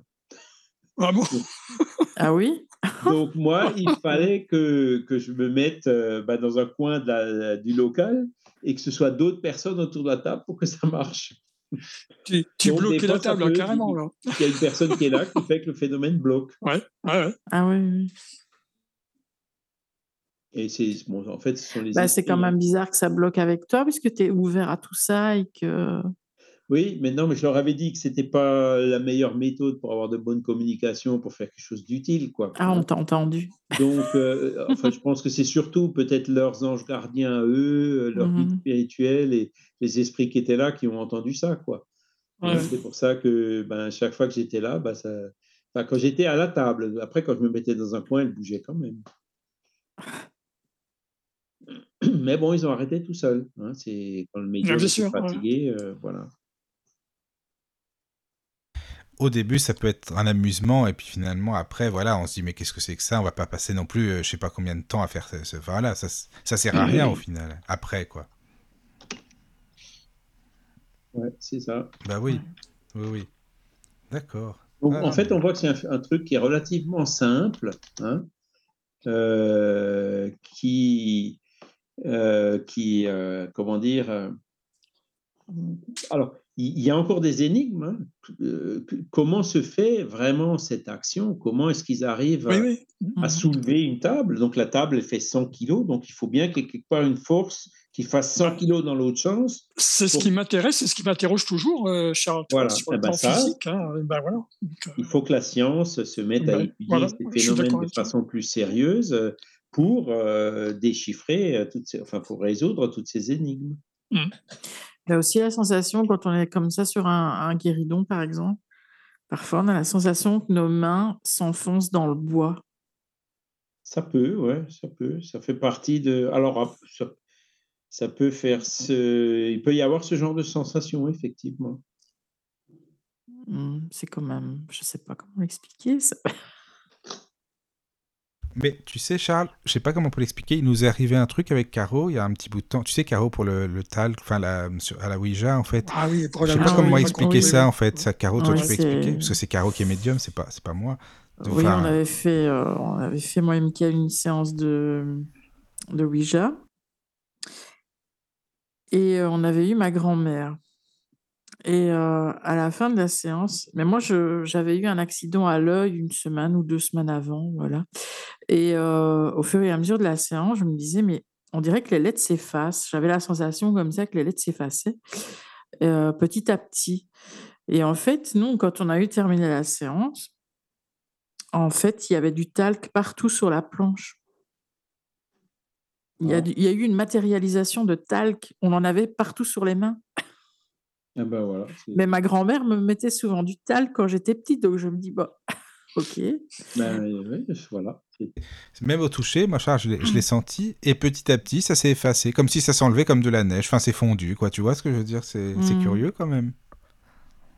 C'est c'est donc euh, la grand-mère qui a, comment dire, qui voulait euh, trouver un moyen pour Voilà. se faire reconnaître. Je pense que c'est un signe de reconnaissance, oui, voilà, c'est ça. Souviens-toi, Caroline, quand je te mettais du talc. Mais hein. c'est ça. oui, mais Voilà, oui. je t'en Non, mais c'était ah, c'était très étonnant, quoi. Vrai, ouais. Parce que bon, je me dis, Michael, il va pas me croire. Mais, je, mais, mais il touche. Mais... Et il en avait plein les doigts. Donc je dis, mais voilà quoi. Et, et après, directement, enfin pas directement, mais je dirais une minute après, il n'y avait plus rien sur la planche. Alors que moi, j'ai rien, euh, j'ai rien essuyé du tout, quoi. Ah oui, donc, donc ça c'est en fait, euh, elle a apporté du talc temporairement, euh, qui Mmh. ensuite est reparti. Mmh, ouais. Elle a ramené là où il l'a pris, quoi. Oh, mais c'est marrant comment elle a pu. C'est ça qui m'intrigue. Comme... C'est comme si c'était comme de la. Pas de la neige, mais tu vois, comme si c'est- ça fondait. Enfin, il n'y en avait plus après. Comme si que ça s'enlevait de nos mains, comme si ça s'effaçait. Tu vois ce que je veux dire? Ça se sublime. ça se... hein? Oui, oui, oui, c'est ça, La quoi. sublimation, c'est-à-dire ça passe de l'état solide à l'état gazeux. quoi. Voilà, exactement, c'est ça, quoi. Ouais, voilà. En fait, c'est ça passe de l'état solide à un état solide enveloppé du fameux fluide qu'on a parlé tout à l'heure. là. Mhm. Et, et donc av- avec ça, ben ça, en changeant de dimension, elle peut le ramener instantanément là où elle l'a pris. Ouais, je comprends. Non, mais, non, mais c'est, c'est intéressant, tu vois, la la matérialisation comme ça, parce que, Mhm. bon, on peut dire quoi, c'est de la phénoménologie et ci et ça, mais quand même, c'est des signes de reconnaissance après. Mine de rien, c'est quand même intéressant. Puis voilà, je trouve C'est que un les esprits existent, voilà. que Oui, ça prouve que les- voilà, odeurs, par que aussi Ouais. les odeurs, oui. Vas-y, Caro, oui. oui. Ah non, je disais, c'est c'est sûrement le même système que les odeurs, quoi. Ben ouais, voilà. Donc par exemple, quand, quand il y a des conférences de Divaldo, des fois ça sent un peu l'éther. Ah ouais? Mhm. Ça fait partie aussi de, des phénomènes euh, qui, se- qui se produisent par l'inspiration quand il incorpore Bezerra de Menezes ou ce genre de choses. D'accord. Et, Et, et donc, euh, quand ah, c'est comme ça, spontané, bon, ça peut être gentil, hein, la grand-mère qui cherche à. Mais Ouais. bon, après, s'il y a, des, il y a des, des cas qui sont un peu plus compliqués quand même, hein, quand c'est vraiment l'esprit qui s'acharne contre une personne en particulier, euh, là, ça peut être beaucoup plus gênant. Ça peut être, ça peut durer longtemps, euh, ça peut être très très perturbant. Bah, justement, euh, vis-à-vis des communications, comment est-ce que tu peux bah, justement faire la différence entre un bon esprit et un esprit plus farceur ou autre? Dans les communications, c'est-à-dire les, par Euh, sais- l'intermédiaire d'une table qui bouge ou soit en, en écriture, soit en, En écriture. oui, Ah ben, ou autre. c'est il faut, comme le disait Kardec, euh, analyser euh, la communication avec Mhm. le bon sens, la raison, tout passer au crible. Le filtre socratique dont j'ai parlé la dernière fois. mhm, Est-ce mhm. que c'est vrai? Est-ce que c'est bon?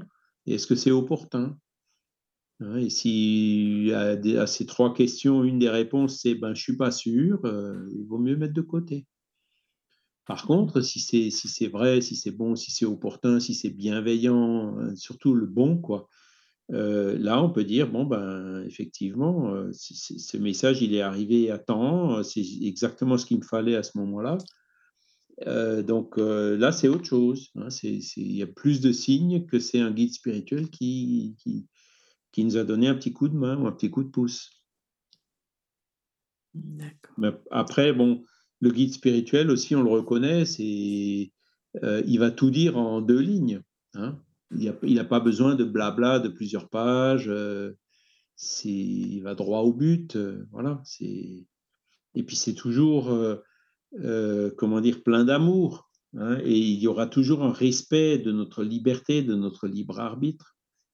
Les communications du genre tu dois faire ci, tu dois faire ça, ça vient pas d'un bon esprit. Mon esprit, il va donner des conseils, il va nous amener sur une piste, il va, il va jamais nous, nous exiger, nous ordonner de faire quoi que ce soit. Il nous laissera notre liberté, notre libre arbitre.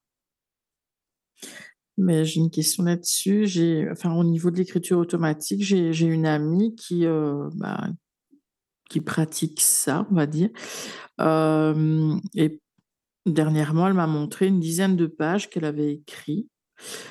Et bah, j'ai vraiment, vraiment regardé, vraiment j'ai scruté, enfin, on ne sait rien lire, hein, mais je ne saurais même pas dire ce qui était écrit. Mais ce qui est assez troublant, c'est que sur les dix pages, c'est exactement les mêmes dessins, les mêmes lignes partout, en fait. Oui, alors, comment dire? Quand on n'arrive pas à lire, c'est un peu comme, l'apprenti musicien qui fait des gammes, hein. Parce que bon, le, but d'une communication, c'est quand même euh, d'avoir un sens. Hein. si c'est mmh oui, oui, de transmettre un message. Le même dessin qui veut rien dire. Euh, voilà. Après, bon, il y a beaucoup de gens qui, qui vont dans les symboles, les couleurs, les machins. Bon, ça peut, ça peut, mais Pourquoi pas, moi je préfère quand même le langage, quoi, l'alphabet quelque chose où on peut, qu'on peut analyser, qui, qui, a un sens, euh, une certaine objectivité, comme on dit. Quoi, mmh. hein. euh, parce que après, c'est pareil, quand ça devient fumeux, il faut s'en méfier. Hein. Ou alors, par exemple, il ne faut pas hésiter à faire, c'est si l'esprit est, est, là ou s'il revient, c'est dire, bon, je ne comprends pas, ça, tu veux en venir où avec ça? Carrément le mmh demander à l'esprit. Ah oui, d'accord. Un bon esprit, il viendra le dire. Si c'est un mauvais esprit, il dira non, ce sont des symboles, il faut que tu y crois, machin truc. Voilà, méfiance. Hein. Sébastien, on dirait vraiment que c'est une écriture, mais on n'arrive pas à lire forcément parce que les, toutes les lettres sont rattachées mais fort étalées en fait, fort aplaties. Mais ce qui est quand même étrange, c'est que sur ces dizaines de pages comme ça, euh, c'est quand on, met les pages côte à côte, on, voit que c'est vraiment les mêmes lignes, les mêmes, euh, la même écriture, les mêmes lignes euh, qui se reproduisent à chaque fois sur toutes les, pages. Les mêmes mots et les mêmes lettres, c'est ça? Euh, Ça a l'air d'être les mêmes mots, même si je ne sais pas les lire. Oui, oui. Mais bah, disons que est-ce que ça a l'effet de, de, mots enfin, Est-ce que tu ah as des. Non, la page est remplie. Hein. Donc, ah, oui, mais tout, attaché. Mais tout attaché. Tout est attaché. Il n'y a pas d'espace, euh, notion d'espace. Euh, ben, entre les lignes, quoi. Mais sinon, tout est, attaché. D'accord. Ouais, Alors, il y a des bonnes communications qui viennent comme ça aussi. Hein. Mmh. C'est-à-dire que des fois, les mots sont attachés comme ça les uns après les autres. Donc, euh, mais, il y a des mots, on arrive à lire ce que c'est. Hein. Euh, par contre, après, ben, prenez une feuille de papier blanc, un crayon, concentrez-vous, et puis laissez votre main partir, vous verrez, vous obtiendrez ça.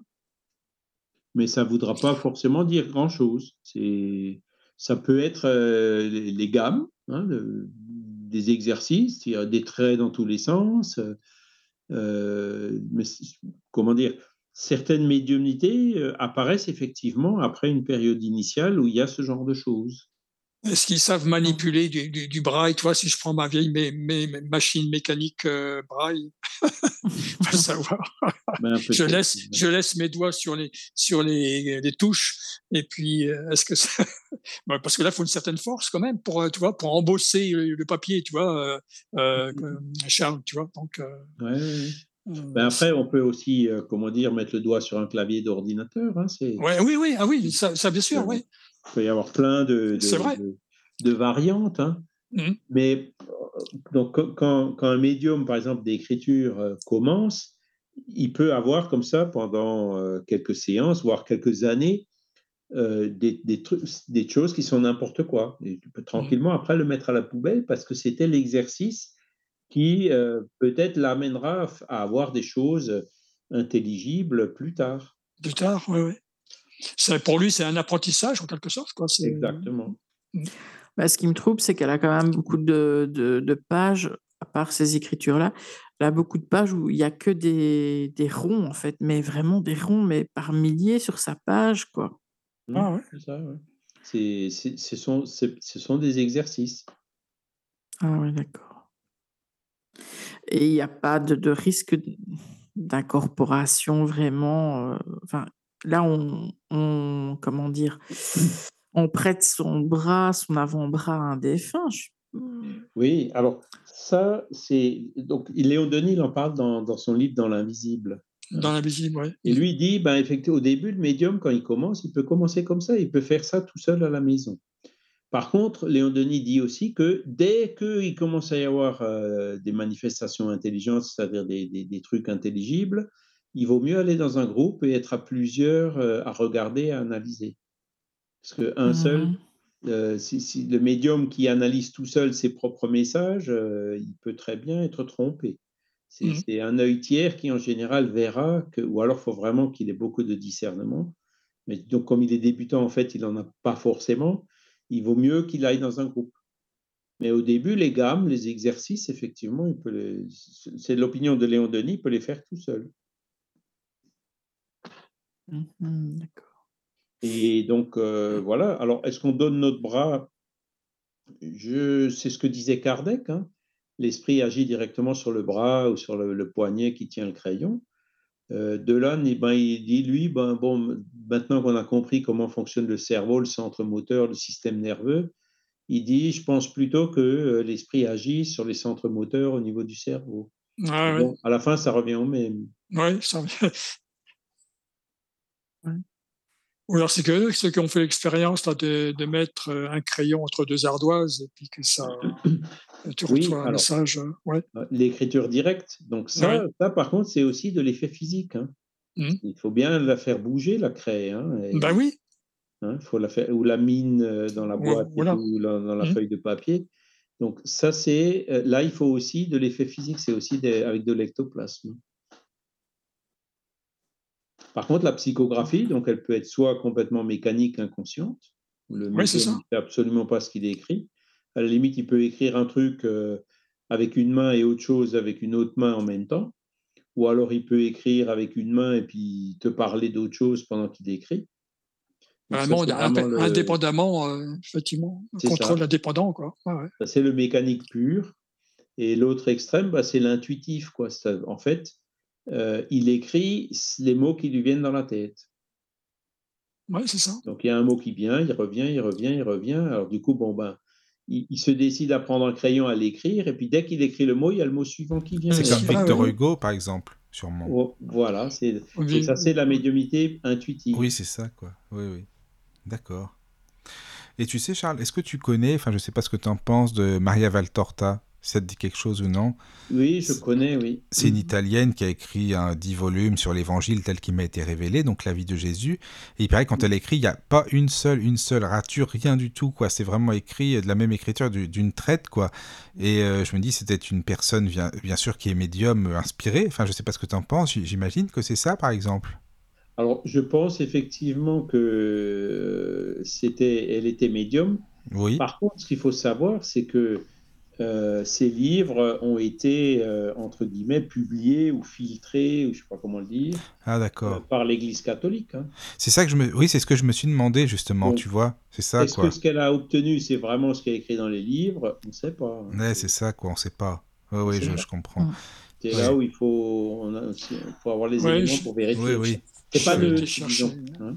Oui, oui, oui. J'avais été chercher sur YouTube, effectivement. Oui, parce qu'il y a.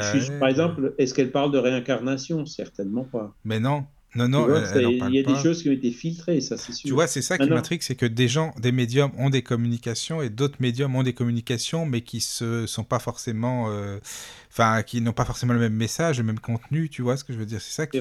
Parce qu'il y a Anne-Catherine Emmerich aussi, Anne-Catherine Emmerich qui a eu des, il y a six volumes aussi euh, sur la vie du Christ, c'est pareil, et c'est pas forcément la même, euh, les mêmes choses que Maria Valtorta. Enfin, tu vois, c'est ça qui m'intrigue en fait. Ouais. C'est ça qui. est- je Ben, sais pas. C'est euh, comment dire euh, ça dépend de l'esprit qui se communique. Hein. L'esprit, ça, il, quoi. peut, euh, il, a plus ou moins de connaissances. Il peut Oui, oui. écrire plus ou moins en connaissance de cause. Ouais, ou alors, il peut aussi euh, écrire des choses qui sont ses opinions personnelles à lui. Ah oui, voilà. C'est ça. Forcément, oui. un, un autre, un autre esprit, même avec le même médium, il peut venir dire des choses différentes. Oui, oui, je comprends. Et c'est là où que- Kardec a dit, euh, il a instauré le, le principe de, comment dire, euh, la concordance entre l'enseignement des esprits. C'est-à-dire, il faut prendre une information que euh, quand elle arrive par des voies indépendantes, avec la même information, et que ça rentre dans un cadre global qui est logique et rationnel. Si c'est juste une opinion, moi je pense que telle chose, ben, ça vaut une opinion personnelle, c'est tout. Voilà, c'est une opinion, c'est tout. Voilà. Ça peut être vrai, ça peut être faux, on ne sait pas. Oui, tout à fait. Mais il faut.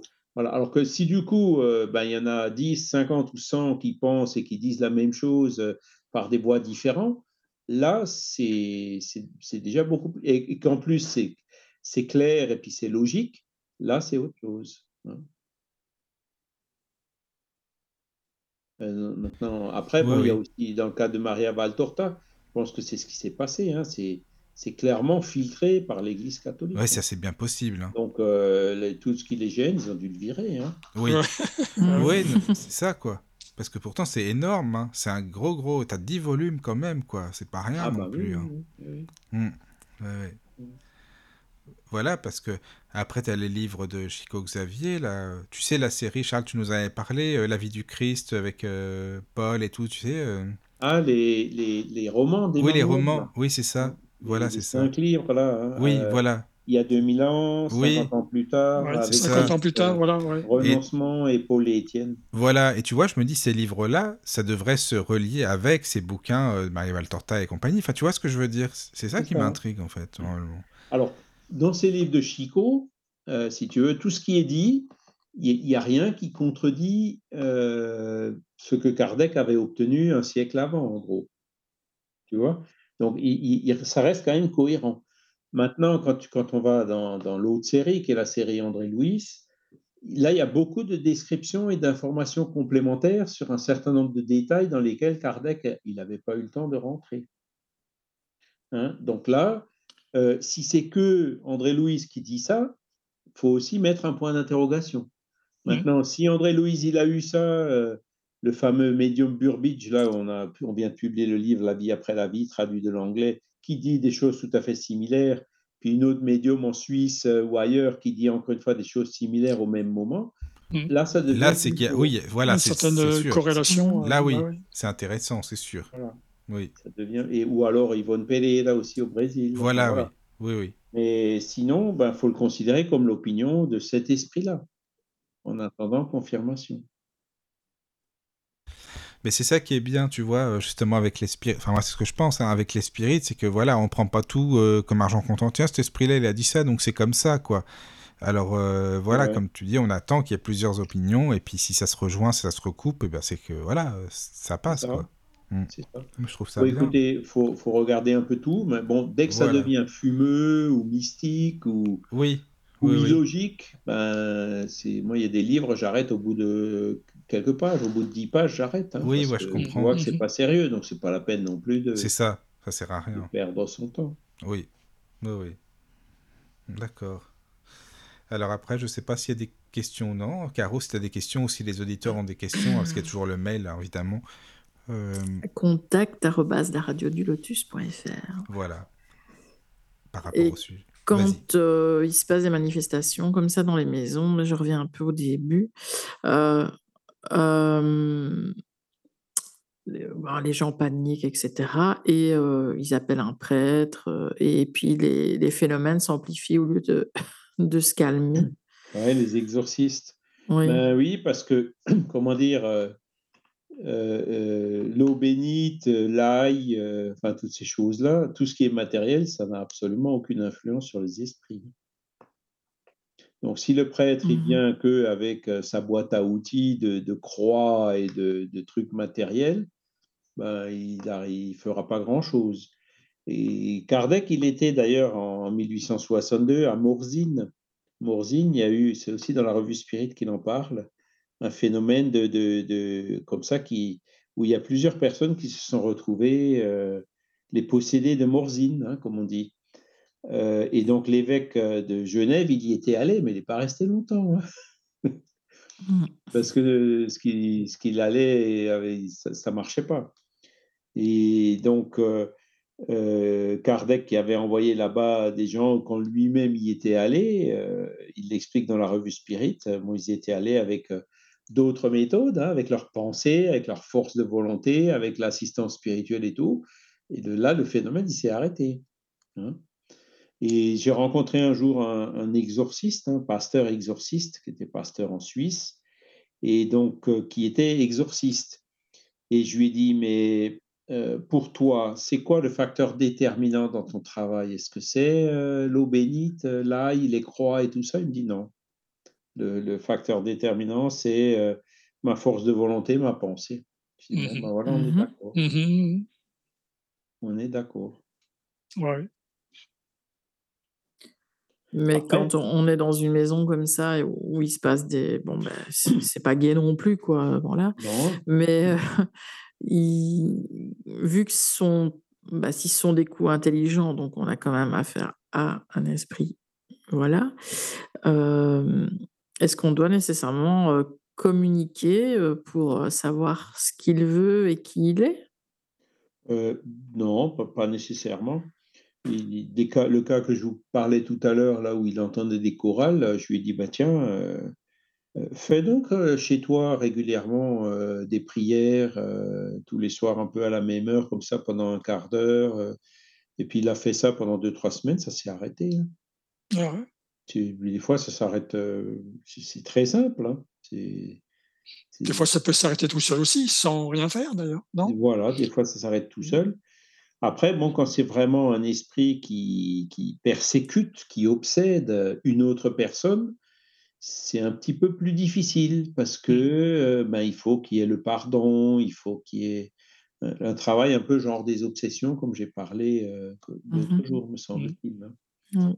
Et donc, euh, avec ce genre de travail, quand on arrive à convaincre l'esprit qu'il n'a pas, c'est pas dans son intérêt de persécuter quelqu'un, quand on convainc aussi la personne qui est persécutée ben, de prier, euh, de, comment dire, d'aller vers le pardon, ce genre de choses, euh, en travaillant donc sur l'obsédé et l'obsesseur. Euh, ça demande un peu plus de, hein, Il faut que chacun y mette un peu son effort pour que le problème se résolve.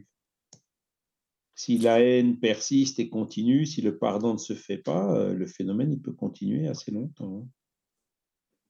Bah, les phénomènes sont, sont identiques à, à, des esprits comme ça un peu farceurs, à la base Alors, non, quand c'est, quand c'est vraiment une persécuté, et persécution, c'est pas, c'est pas des farceurs. Les farceurs, eux, ils cherchent à s'amuser. Et, quand ils voient qu'on, ceux qui s'amusent à nous faire peur, quand ils voient qu'on n'a pas peur, ben, ils vont partir s'amuser ailleurs. Hein. Mais quand c'est un esprit qui, s'est fait tuer, par, trucider par quelqu'un et qu'il l'a retrouvé et qu'il le persécute, c'est là, c'est pas des farceurs, c'est un peu plus compliqué. Hein. Euh, enfin, je voulais parler, c'était au niveau des manifestations physiques qui se passent dans la maison, en fait. Ça, a une force différente, c'est enfin, différent, je suppose. C'est ça, c'est-à-dire si, si euh, la perturbation se produit par des manifestations physiques, euh, ben, le farceur qui voit que euh, sa farce ne fonctionne plus, ben, il s'en ira mmh. tout seul. Et si c'est celui qui, qui, cherche à perturber l'autre personne en faisant du ramdam, euh, bon, ben, quand la cause qui, qui l'a amené à faire ce ramdam, il faut que la cause disparaisse pour qu'il arrête. Hein. Et pour que la cause mmh disparaisse, ben, le, il faut qu'il y ait cette compréhension, ce pardon qui se fasse. Mmh disons que euh, cet esprit-là va, va d'autant plus euh, euh, se montrer présent si la personne ne réagit pas trop. C'est ça. Il y a même des cas où la personne se complaît hein, avec ah l'esprit qui la fascine. Et, là même, on, nous, on ne peut rien faire. Tu ne peux pas aller contre le libre arbitre de quelqu'un. Bah oui, effectivement. Mais ce serait plutôt quelqu'un qui a invoqué ce genre de choses ou, Ou pas du tout? Ça peut être l'un ou l'autre. Ça peut venir spontanément ou ça peut être une personne qui l'a cherché parce qu'elle a trouvé là-dedans un moyen de, de se donner euh, de, de l'importance ou de chercher de la reconnaissance. Ou, ou- voilà, ça peut être dif- différentes motivations. hein. Mhm, D'accord. Et euh, tout à l'heure, quand je, j'étais dans le livre de Léon Denis, justement, euh, il parlait de, de, deux- de deux catégories, l'effet physique et l'effet intellectuel. Oui. Mais c'est quoi la différence? Ben, L'effet physique, c'est des coups frappés, euh, c'est voilà, le ramdam euh, dont on vient de parler. Ouais. Et euh, ou le faire bouger une table. Et le- l'effet intellectuel, c'est euh, quand, il y a des communications qui sont transmises, quand il y a des messages avec un sens, euh, quand c'est des dialogues qui s'installent, des choses comme ça. Là, on, parle de, de phénomènes à effet intellectuel. Donc, enfin, la personne, le médium, est conscient de ce qui se passe, quoi. Que dans le- l'effet physique, que, comme tu disais tout à l'heure, ça peut être Ça même peut quelqu'un qui n'est même pas au courant que. Oui. Hmm, D'accord. Ah, mais quand il y a des, des médiums comme ça, effet physique, et qu'ils ignorent complètement qu'ils le sont, je suppose qu'il y a un moment, les, les esprits essayent euh, tant bien que mal de leur faire comprendre ou pas du tout? Pas forcément. Pas forcément. Il peut y avoir la fatigue, hein, comme j'ai dit tout à l'heure, mais sinon, euh, Ouais. Ça durera Mhm. aussi longtemps. que- Alors, si par contre le médium il est conscient, euh, euh, parce qu'un un médium euh, qui, disons, étudie la médiumnité et comprend comment elle fonctionne et tout, par contre, là, lui, il pourra, quand il sentira un moment quand on lui prend du fluide, entre guillemets, et il pourra dire non. Il pourra refuser. Hein? Donc, quand le médium devient vraiment conscient et éduqué, entre guillemets, hein, formé, Mhm. euh, il, il, c'est- il peut contrôler sa médium. C'est lui qui contrôle sa médiumnité. Il peut dire stop, allez, C'est fini ça. pour aujourd'hui. Ouais. C'est ça. Ou pas maintenant, ou je veux Ou pas euh, les effets physiques, je veux pas. Et donc, dans ce cas-là, euh, l'esprit, ben, il faudra qu'il trouve quelqu'un d'autre, parce qu'il ne pourra pas utiliser ce médium-là.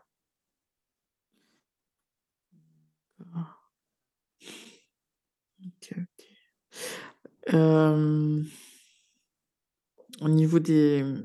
Là, je reviens sur... euh, J'avais entendu un cas de...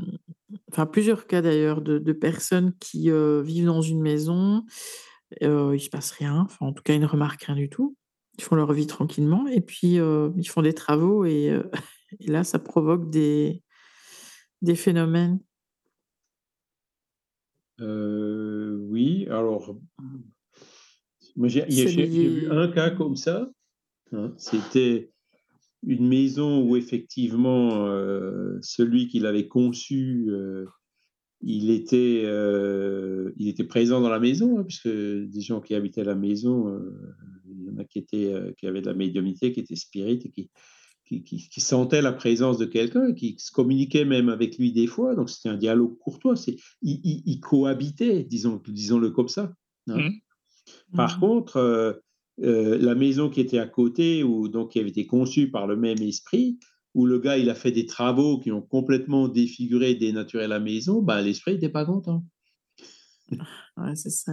hein. Donc ça peut, c'est, c'est une explication possible. Toujours Mhm. pareil, hein, si les travaux fragilisent les murs et font qu'il y a plus de dilatation et tout, que ça fait du bruit, il faut, faut épuiser aussi toutes les causes euh, naturelles ça, oui. et imaginables. hein. Mhm. Ou des coups de bélier dans des tuyaux. Enfin bon, après, il y a plein de. Ah oui, ben, ça fait beaucoup. Ouais, Euh, c'est- au début, bon, quand on dit comme ça, ben, il y a des esprits partout autour de nous, euh, les gens s'effrayent. hein, parce qu'il Ouais, ouais. y a des gens qui ont une trouille bleue des esprits, des esprits. Surtout ceux qui, comment dire, les, les évangéliques, hein, euh, laisser les morts enterrer les morts et qui vont même pas au cimetière et tout. Donc, euh, euh, beaucoup de gens peuvent s'effrayer de ça. Mais de- de- la comparaison que je fais toujours, c'est quand on a inventé le microscope, on s'est aussi rendu compte qu'il y a plein de microbes, Bah oui, d'acariens oui, partout. ça, oui. Ah ouais. Et, et du coup, au début, on se dit, mais comment on arrive à survivre là-dedans? Eh ça, cette connaissance nous a apporté l'hygiène. Hein, on se lave les mains, on nettoie. Hein. et donc, euh, aujourd'hui, on sait très bien qu'autour de nous, ben, il y a plein de microbes, il y a des virus. Hein, euh, c'est le, sujet des deux dernières années. Et donc, euh, ben, on apprend à vivre avec et à, s'en protéger. Et ben, les esprits, c'est un peu la même chose. quand on est conscient qu'il y a des esprits autour de nous, si un jour on est quelque part euh, où on a un vice quelconque, où on s'enferme dans des mauvaises pensées, il euh, ben, faut pas s'étonner qu'il y ait plein d'esprits qui soient attirés par ça, qui viennent et qui vont peut-être qui vont faire qu'on rentre dans un cercle vicieux. Si par contre euh, on fait attention à nos pensées, sachant qu'il y a des esprits autour de nous, voilà que, que, dans le monde des esprits l'hypocrisie ne fonctionne pas, donc on s'habitue à être franc, clair et transparent et avoir de bonnes pensées, ben, au contraire, on sait qu'on va rentrer dans un cercle bénéfique. Donc c'est un peu le même genre de, situation, hein. on apprend à vivre avec. On sait qu'est-ce qui attire les bons et qu'est-ce qui éloigne les mauvais, ou qu'est-ce qui mmh. attire les mauvais et qui éloigne les bons? Et comment euh, on s'en débarrasse euh, vraiment? À part la prière, je veux dire. Euh, bah, c'est la prière et l'hygiène mentale, hein, comme on dit. Mmh. Ah oui, bah oui. Il faut, faut éliminer ce qui, ce qui les attire. Et si c'est l'esprit qui est, par exemple, attaché à une maison, bon, ben, on peut lui parler en disant, en, en essayant gentiment et doucement, avec diplomatie et beaucoup de sucre, lui faire comprendre qu'il y a un peu quelque chose qui a changé, que qu'il n'arrive pas à bouger, euh, que, que, les personnes ne lui répondent plus, hein, que que la vie est éternelle. Hein euh, donc, y aller diplomatiquement pour lui faire comprendre en fait qu'il est mort et que donc, euh, à partir du moment où il est mort, ben, il est dans le monde spirituel et que la matière ne lui sert plus à rien. Euh, le jour où il aura compris ça, il s'en ira tout seul. Hein, où il y aura peut-être même des esprits familiers à lui, un père, un mère, une épouse, qui viendront le chercher et puis l'emmèneront dans le monde spirituel. Et à partir de là, bah, il aura coupé ce lien qu'il attachait euh, à la matière et à la maison. Donc ça demande euh, mmh. un dialogue, ça demande euh, de l'amour en fait, puisque c'est ça. Hein. Mmh. Vouloir du bien, lui faire comprendre. Et donc la prière aide dans ce sens. Et si on arrive à trouver la corde sensible, ben, il s'en ira. Et le problème sera résolu. ça a l'air simple. voilà. Mais je veux dire, euh, pour les gens, je veux dire, qui ne s'intéressent pas du tout au spiritisme ou voilà, tout ça, et quand ça leur arrive. Euh, ben, si ça leur arrive, c'est justement pour peut-être. Euh, à leur demande à eux, hein, avant de se réincarner, pour attirer leur attention sur ces questions spiritualistes. Après, il y en a mmh qui, qui accepteront, qui rentreront et d'autres pas. Hein. Parce que nous, bon, dans les groupes spirit, il ne faut pas se leurrer, hein, il y a sur 10 personnes qui viennent euh, avec des problèmes, une fois que le problème est résolu, on ne les voit plus. Enfin, 8 mmh ou 9 sur 10, euh, une fois que le problème est résolu, on ne les voit plus. Mmh ils sont venus, ils ont résolu leur problème, ils sont partis. Donc on a semé une petite graine, mais euh, le, le temps et le moment et les conditions ne sont pas encore propices pour que cette graine germe. Elle germera peut-être un peu plus tard. Oui, peut-être. Donc, c'est. Sinon, on travaille comme ça. Hein. On ne demande pas de, résultats. C'est la liberté de chacun, en fait. D'accord. Au moins, il aura vécu l'expérience. De... Voilà. Il y aura une petite graine. C'est ça. Il s'en souviendra un jour. Voilà. Et est-ce que tu, penses que dans les, châteaux, ce genre d'endroits, il y a plus de, de défunts? Ben, les châteaux, effectivement, ce sont, comment dire, c'est des patrimoines familiaux, c'est des endroits qui sont, je dirais, plus propices pour qu'on y retrouve des esprits qui soient attachés au patrimoine et au lieu. Hein. Ça, c'est clair. Mmh et puis, en général, ce sont des demeures assez anciennes où il y a eu beaucoup de gens qui ont vécu dedans, qui sont morts dedans, etc. Donc, la probabilité, effectivement, que ah qu'on y trouve euh, des entités qui soient attachées, elle est un peu plus forte. Mmh, d'accord. Ce qu'il y a en France, je sais pas je sais pas si tu connais le château de Fougeray? Ah, j'ai j'ai vu une émission récemment dessus, hein, ils ils ont ils font du tourisme avec ça, je crois, hein? Mmh. Oui, oui, en fait, tu as du tu as des beaucoup de monde qui viennent parce que ce ce château, heu, serait hanté. Enfin, d'ailleurs, heu, il y aurait beaucoup, beaucoup, enfin, de de phénomènes qui se passent là-bas, en fait et heu, bon, les gens vont là-bas pour ça. Enfin, Caro, tu peux en parler mieux que moi, hein, parce que voilà, toi, tu connais Bah, mieux. Voilà. oui, moi j'y suis allée. Bah, non, je ne nie pas qu'il y a il y a bien quelque chose, ça c'est sûr, mais mais voilà quoi, les gens enfin, en fait, oui, il y a des visites et puis les gens dorment là la nuit et font des ateliers spirites ou autres, heu, Oui, le pendant la guéridon, il y a nuit. le Oui, voilà. il y a tout Mmh. l'attirail qu'il faut, quoi. Mais ça se répète tous les jours, tous les jours, tous les jours et il y a Mmh une mh. sollicitation tout le temps des mêmes défunts.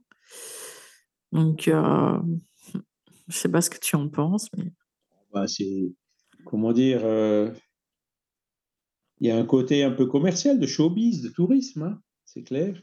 Maintenant, heu, c'est ce que je disais aussi tout à l'heure, hein, c'est c'est pas en montrant simplement les phénomènes qu'on va convaincre les gens. Donc sur 100 personnes qui passent là-bas, il y en a peut-être, heu, 98, heu, qui vont en ressortir, tout aussi sceptiques qu'avant, hein. Mais bon, il y en aura quand même un certain pourcentage qui, qui en profiteront, qui Oui. chercheront à approfondir le sujet et qui changeront. C'est possible, mais est-ce que les défunts, tu penses que des, comment dire? Est-ce que tu penses que des médiums peuvent bloquer les défunts? Enfin, comment expliquer ça? C'est-à-dire que faire en sorte que les défunts, heu, restent là, qu'ils ne puissent pas, heu, continuer, leur cheminement, aller, vers, enfin, tu vois ce que je veux dire? Qu'ils puissent s'élever, quoi. Parce que pour que les les gens qui viennent visiter aient quand même des phénomènes, heu, parce que sinon c'est pas ça sert à rien. Tu vois ce que je veux dire? Non, je je pense enfin, en en général, les les esprits gardent leur libre arbitre, hein. S'ils veulent partir, Donc heu, s'ils ils veulent partir, tu il y aura penses pas de médium qui les retiendra. D'accord. si si si le médium, heu, comment dire? Exerce un ascendant sur les esprits, hein, c'est un peu comme chez nous, hein. Oui, c'est ça, quoi. Oui. entre entre incarnés, si si il peut effectivement en retenir quelques-uns. Mais Ah bon, oui. c'est pas forcément nécessaire parce que des des des esprits qui s'amusent, comme ça, c'est ça pleut, hein, il y en a à l'appel. Oui, oui, oui. Bah, c'est que as les oui, mais là-bas, tu aurais des esprits qui restent parce qu'ils habitaient là-bas avant ou je ne sais quoi. Enfin, bah, voilà, tu Ça, vois les des esprits attachés au lieu, attachés au au lieu. rester. Voilà, c'est ça, c'est ça. Enfin, s'ils sont d'accord avec ce qui s'y fait, hein, parce que s'ils sont pas d'accord avec, heu, de de de que ça se transforme en en Oui. cours de spectacle, heu, Bah, ils y ça. collaboreront pas forcément, hein. Oui, oui, oui, je comprends. C'est Oui, la liberté, C'est ça, oui. voilà. Bah, disons que là-bas, il y a des des personnes qui enfin, moi, j'y suis allée, je n'ai je rien eu de négatif du tout, hein. Je Mmh. n'ai rien à dire de négatif de l'endroit, mais heu, il y a des personnes, enfin, selon la propriétaire, des personnes qui vont là, heu, vraiment pour, heu, bah, disons se moquer ou enfin, en n'y croyant absolument pas, ce genre de choses Les zététistes, ouais. et qui Ouais. heu, qui se font carrément, heu, frapper. Il y en a qui Ah sont ouais? partis en pleine nuit parce qu'ils ont reçu des coups dans le dos, dans le matelas où ils dormaient ou ce genre de choses. Ben, c'est c'est les esprits savent certainement, ad adapter l'intensité du phénomène, heu, aux besoins, hein, Mmh pour mh. convaincre les gens. D'accord. Même si ça doit passer par la force. Voilà. Ah oui, sympa. Ben, moi, même par curiosité, enfin, je je je laisse la place aux autres, hein, je vais pas aller me bousculer. Si je suis arrivé dans ce groupe à Mulhouse, là, où ils faisaient tourner des tables, bah, c'est, comment dire? Un peu par hasard, par la force des choses et Mmh. avec le recul, je comprends, quoi, hein c'était quand même comme ça que le groupe, heu, de Thann avait commencé, hein. Mais sinon, heu, j'avais pas besoin de voir une table tourner. J'étais convaincu que que les phénomènes étaient réels avec tout ce que j'avais entendu déjà, même dans ma jeunesse, avant que j'étais spirit et tout, heu, c'était largement suffisant, hein. Plus, heu, les explications de Kardec, c'était largement suffisant. Mais Donc, un j'irai moi, ouais. j'irai pas au château de Fougeray, par exemple. J'irai plutôt ailleurs, quoi. Mais donc tu penses qu'un lieu où, heu, où sont fait des séances comme ça tout le temps, tout le temps, tous les jours, c'est quand même pas positif, hein? Ben non, c'est du showbiz, c'est du spect c'est du commerce. Il y a pas de je veux dire, il y a pas de retombées négatives sur les personnes qui qui sont là? Enfin Ça ça peut, attention, hein, il y a des personnes qui vont là-bas, qui peuvent très bien, heu, l'esprit: «Ah bah tiens, celui-là, il m'intéresse», hein et puis hop, il lui met le grappin dessus et il suit la personne après. Ça Mmh peut arriver, hein, c'est un risque, hein. Bah, oui, oui. Mais ouais, là, ça serait pour les visiteurs, mais pour les personnes qui, bah, qui sont les propriétaires, qui Bah, les font propriétaires, eux, bon, bah, ils ils y trouvent leur intérêt, ils gagnent de l'argent avec ça et heu, voilà. Après, bon, ben, s'ils arrivent peut-être à avoir une certaine connivence avec certains esprits dans ce sens-là Mmh et mh. Il y en a les uns, ils s'amusent et eux, ils gagnent de l'argent et puis c'est gagnant-gagnant et puis voilà, hein. Ah ouais, d'accord. Bon, je suis un peu je suis un peu peut-être un peu trop franc et direct, hein, par rapport à toutes ces questions, mais Ouais, non, non, mais non, non. Mais écoute, heu, non, non, je comprends ce que Bah, tu veux dire, c'est hein. parce que, enfin, moi, il m'est arrivé quelque chose, heu, enfin, c'est pas spécial, mais heu, en fait, moi, quand je suis allée là-bas, enfin, enfin, moi, les, les les défunts, je les je les vois, en fait, mais je les ai jamais entendus vraiment au niveau clairaudience. Et quand je suis allée au château de Fougeray, j'ai demandé, heu, bah, j'ai demandé, je ne sais pas à qui, hein, j'ai demandé, eh ben, s'il y avait la possibilité qu'on me fasse entendre quelque chose. Mmh mh. et heu, là-bas, c'est arrivé. Ah et de et depuis, j'ai développé ça, enfin développé, enfin, c'est venu tout seul depuis lors. Mmh Bah, oui, donc heu, après, ben, heu, dans ton cas particulier, c'était peut-être, heu, avec ce but de de développer effectivement la clairaudience, hein. Ben, je ne sais pas, moi, ce cet endroit, j'ai l'impression que si on respecte le lieu et qu'on y va vraiment en toute bienveillance, si on demande quelque chose qui qui pour moi est, je veux dire, correct, enfin bienveillant et correct, on on dirait qu'on reçoit, en fait. C'est possible, mais tu tu tu pourrais très bien aussi le recevoir, heu, Ailleurs, en bah oui. allant à la cathédrale de Ouais, Liège ou c'est de ça, c'est sûr. Oui, C'est pas sûr. forcément Mmh besoin d'aller à Ouais, ouais. Fougeray pour ça. Oui, oui, ça, c'est sûr.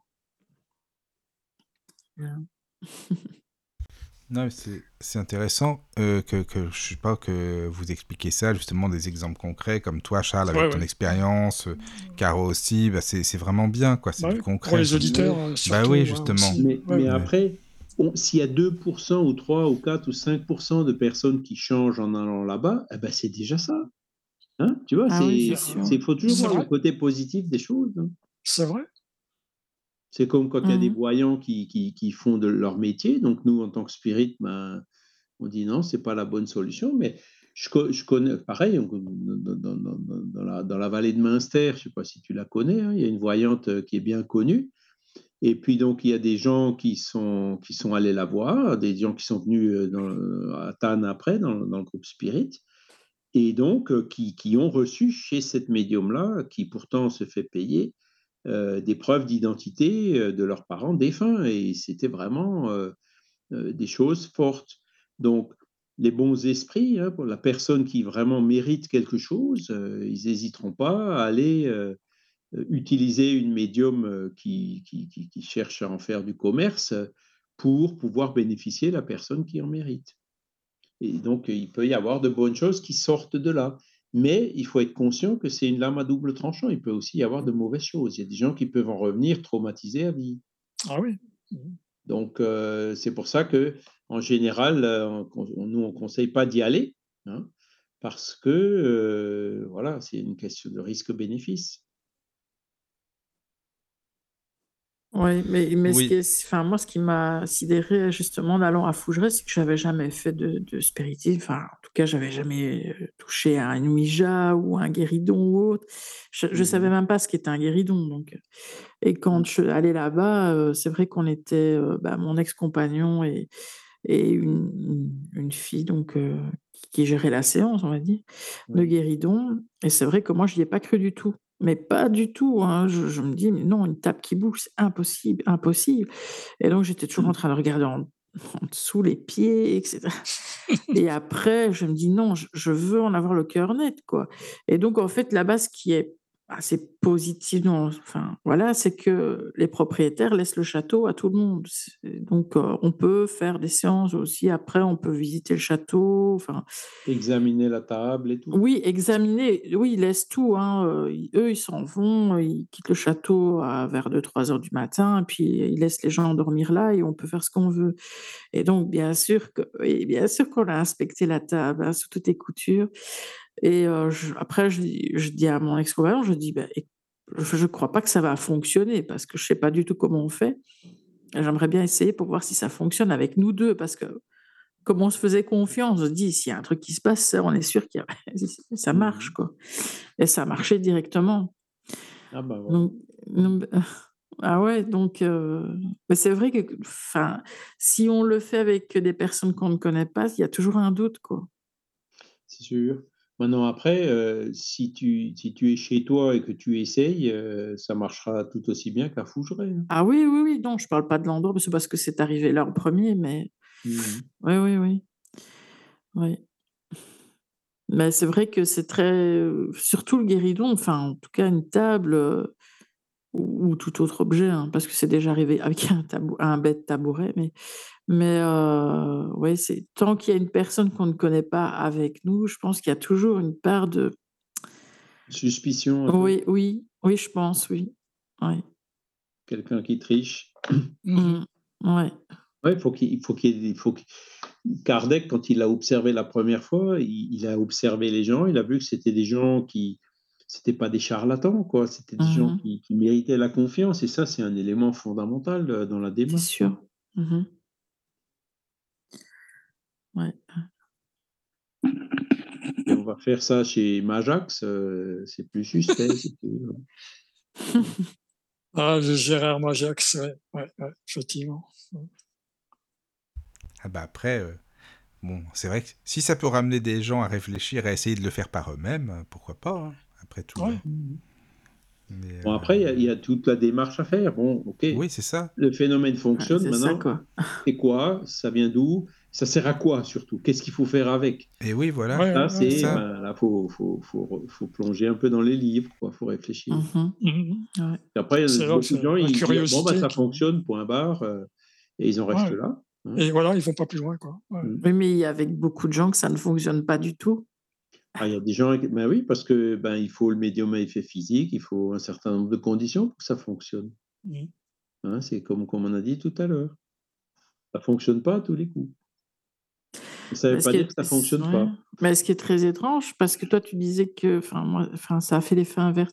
J'ai des personnes qui sont venues, heu, chez moi pour tester avec moi dans la pièce justement, mais moi, j'étais pas du tout au guéridon, j'étais à au guéridon et heu, avec ces personnes-là, ça n'a jamais bougé, quoi, Mmh jamais mh. Mmh. et et puis dès que je me suis remise au guéridon, beh, je dirais en en moins d'1 minute, ça bougeait. Bah Donc oui. je mais pourtant j'étais dans la pièce, donc si tu dis médium à effet physique qui se servent d'eux, comment ça se fait que si je suis éloignée du guéridon, ça ne bouge pas? Et si je me mets au guéridon, ça bouge? Ben, c'est c'est toujours pareil, hein, il faut que les conditions soient réunies pour que l'esprit arrive à le faire bouger. Puis les conditions soient réunies, ça peut être que le médium, il faut vraiment qu'il soit à la table, sinon s'il se met un peu plus loin, ça marchera plus. C'est pour ça que c'est très il y a beaucoup de paramètres, quoi et ça peut très bien être un paramètre comme ça qui fait que, bon, dans certains cas, il arrive à travailler, heu, même à l'insu du médium, dans d'autres cas, il y arrivera pas. Il Mmh, faut qu'il y ait cette, comment dire? L'affinité, c'est comme tout dans le monde des esprits, hein, c'est une question d'affinité. Il faut qu'il y ait une compatibilité entre les fluides. C'est pas n'importe quel ectoplasme, qui fonctionnera avec n'importe quel esprit. Il y en a qui arriveront plus à fonctionner avec un ectoplasme, d'autres avec un autre, hein. C'est tout comme, des dans la médiumnité, de psychographie, hein. Il y a certains esprits n'arriveront pas à se communiquer par l'intermédiaire de certains médiums qui pourtant arriveront très facilement à se communiquer avec d'autres esprits. Parce qu'il y a pas la compatibilité, heu, nécessaire, heu heu, entre les pairs esprits, entre les corps spirituels de l'esprit communicant et du médium. S'il y a pas cette compatibilité, ça ne fonctionnera pas ou ça fonctionnera beaucoup plus difficilement. Mmh mh. Et quand euh, on, enfin, on fait des études euh, spirit avec Luc le samedi, enfin Oui. voilà.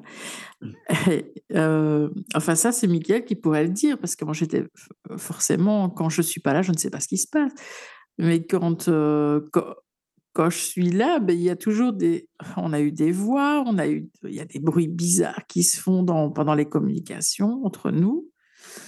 Mais je ne sais pas si ça se fait quand, euh, enfin, quand moi je ne suis pas là. Et... Bah, c'est ça qui est bizarre, tu vois, Charles, parce que bah, Luc, il est médium à effet physique, bah, comme tu sais, et, euh, et Caro certainement aussi. Et quand euh, quand il n'y avait pas Caro, par exemple, tu vois, il n'y avait pas de truc euh, un peu. Enfin, je sais pas comment t'expliquer. Quand on fait des conférences, tu vois, on les enregistre, les, les études qu'on fait. Oui, Et parfois, il y a des espèces de petits cliquetis, des petits bruits. Et un jour, on a eu Luc qui faisait une prière. Et au milieu de sa prière, on a entendu un Amen. Mais vraiment Ouais, on en avait Amen. euh, parlé la dernière fois. Voilà, ouais, je t'en avais ouais. parlé. Et quand Ouais, on l'a ouais, ouais. écouté, euh, Luc, il a dit, bah, enfin, qu'est-ce qui a, euh, enfin, ma prière, je sais pas quoi, qu'est-ce qui a stoppé. Et en fait, non, c'était vraiment une voix qu'on a entendue après dans, dans l'enregistrement. Puis même parfois des petits bruits. Enfin, je sais pas comment expliquer. Et c'est vrai qu'avec Caro et Luc, on dirait que c'est les deux en même temps. C'est, ça, je sais pas comment t'expliquer. Tu vois, on dirait Alors- que ça a une interaction, quoi.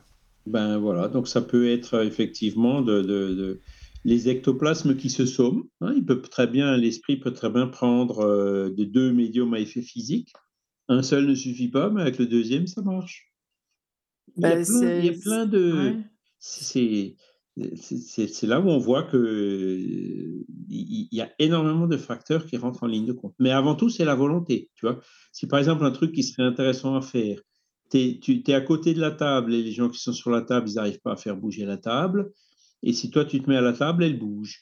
Maintenant, si toi, tu es à côté de la table et que tu émets vraiment la volonté de faire bouger la table comme si tu y étais, même sans y être, est-ce qu'elle bouge Tu vois? Ah ouais, d'accord. pourrait peut-être qu'elle bouge quand même. Ouais, ouais, ouais, enfin, une Mhm. expérience Et- pour toi, là, Caro, ouais. Tout, tout Ouais, est ouais. une question, il faut, il faut tester, quoi. il faut expérimenter. C'est parce que dans, dans tous ces phénomènes, la volonté y est pour beaucoup. par la pensée, là, essaie de te Ben, c'est parce que justement, ce jour-là, quand j'avais les deux personnes, ben, moi, j'ai bloqué justement, puisqu'elle voulait vraiment savoir si ensemble, ça pouvait fonctionner sans moi. Donc, moi, j'étais à côté, mais pas au, pas au guéridon. Mais moi, je- justement, j'ai fait barrière, moi. Ah bah oui, ben donc si tu fais barrière, ça marche pas. C'est le médium, il contrôle Ouais. quand même. C'est-à-dire, avec le temps, tu apprends à contrôler ta médiumnité. Et si tu veux pas donner du fluide, si tu fais barrière, bah tu, l'esprit ne pourra rien faire, hein, c'est clair. Par contre, si tu es à côté et que tu, tu mets ta volonté dans le sens inverse, ça Mhm. pourra peut-être, peut-être, hein, pas à coup sûr, Ah ouais, peut-être marcher. Mhm. Ah oui. A tous c'est c'est liberté, hein, c'est aussi. ça qu'il faut, qu'il faut savoir. hein, on, a, on a notre libre arbitre. Ce qui s'est passé aussi avec Luc euh, dernièrement, c'est donc, on a commencé, enfin, on, était tous les trois, Michael, Luc et moi, et donc il nous demande si ça va, et, bah, je dis oui, parce que j'avais pas envie de m'étendre non plus, on n'est pas là pour raconter les problèmes, quoi. Donc je dis oui, oui, ça va, oui. Et puis, directement, je ne sais pas ce qu'il y a eu, Michael, il a été déconnecté direct, il s'est fait éjecter de la connexion. hop. Euh, et, et pendant ce temps-là, quand il était éjecté de la connexion, ça n'a pas duré longtemps. Bah, Luc, il m'a dit euh, T'es sûr que ça va vraiment? Et là, j'ai dit euh, Oui, enfin, oui, j'ai un problème au genou. mais Enfin, ouais. Et de là, il a comme. Et, et directement, Michael est revenu. Et de là est partie une conversation d'une heure, enfin, qui nous a fait bien avancer. Mais on dirait que Michael a été déconnecté exprès. Je ne sais pas, il y a eu... parce que si tu n'avais pas été déconnecté, il n'aurait pas reposé cette question. Ah, C'était un peu bizarre. Quoi. Mais il se passe toujours Ben, des trucs bizarres avec lui. Ouais, non, mais mo- moi, Luc, je le connais. Bon, ça, ça fait un moment. Là, Oui, que- tu le connais bien, bah oui. La dernière fois, on l'a vu, c'était en 2015, là, quand on était au Québec avec, euh, avec Jean-Paul. Oui.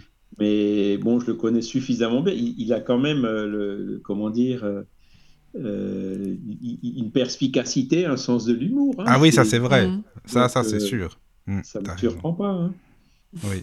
Et puis, il, il- il- il a, comment on dit, aussi du flair, quoi, de l'intuition. Oui, c'est ça. Mm. Bah, c'est vrai qu'avec Caro, c'est passé euh, ouais, super bien, quoi. Mais euh, Et ouais, le fait qu'il soit à, à 5000 km de distance, euh, ça ne change rien hein, quand on est Ah bah non. Non, c'est Mm. sûr. C'est sûr, c'est sûr, t'as raison. Même virtuellement, ça. Oui. On est ensemble, entre guillemets. Oui, c'est vrai. Oui, oui. Bah, puis là, on est tous reliés parce que c'est quand même sympa, tu vois. C'est grâce à lui qu'on te connaît. Après, a- en fait, il y a toute une chaîne. On connaît des personnes grâce à vous, quoi. C'est super, ça. Mhm. Mm. Oui, oui, oui. Mais en fait, moi, je, je- Michael, nous, on se connaît euh, quand Luc était encore là. hein. C'est ça, Il était encore exactement. Luxembourg. hein, Oui, il était encore Luxembourg, c'est ça, voilà. Oui, oui. Et moi, je l'ai problèmes connu, euh, au euh, niveau de, de la vue commençaient, quoi. Commençait, oui. Moi, je l'ai Mm. connu en 2005 avec, euh, bah, justement, le CSF, quoi, au début. Ben, Et voilà, puis après, on s'est tous connus comme ça, voilà, c'est ça. Et Ouais, puis ouais. Le CSF, il a été créé en 2007. Oui, c'est ça. Ah oui, alors moi, je l'ai connu juste avant. Oui, bah, au tout début, alors, donc c'est ça, alors. encore à. Oui, c'est ça, t'as Mm. raison, c'est ça. Oui, oui, c'est vrai. Donc, oui, oui, ça fait longtemps maintenant, ça date quand même, c'est sûr. Ben oui. C'est de là qu'on est venu à parler de livres audio et compagnie, puis avec toi qu'on a fait des, des émissions, ouais, c'est vrai, c'est ça. Bientôt 20 ans. Bah oui, ça fait longtemps maintenant, ça date quand même, hein, c'est vrai. Mhm. Eh oui, tu vois. Ah bah c'est bien, tu vois, ça continue toujours, c'est bien. Voilà, je sais pas si vous avez d'autres questions. Bah moi en tout cas non pour ce sujet-là. Je sais pas toi Caro, Non, euh, Daniel, ou si non, Charles tu veux c'est bon rajouter pour quelque moi. chose? c'est- Très intéressant. Oui, c'est Voilà, intéressant. oui, oui, oui. Tous les, ces petits détails, là, justement, vrai. Euh, le fluide, etc., la matérialisation, euh, etc. C'est vrai que c'est intéressant. Ouais, c'est tout un paradigme, comme on dit. Ouais. hein. Et Ouais. Il y a, il y a, euh, comment dire, les phénomènes qu'on observe, euh, qui s'expliquent avec le père-esprit, la médiumnité, les fluides.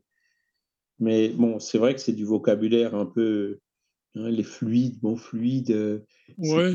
au milieu du, du 19e siècle, ça voulait dire euh, autre chose, quoi. C'est-à-dire, comme on ne savait pas, par exemple, l'électricité ou l'aimantation, on ne savait pas d'où ça venait, hein, on ne connaissait pas Bah oui. encore la physique aujourd'hui. etc. Bah oui.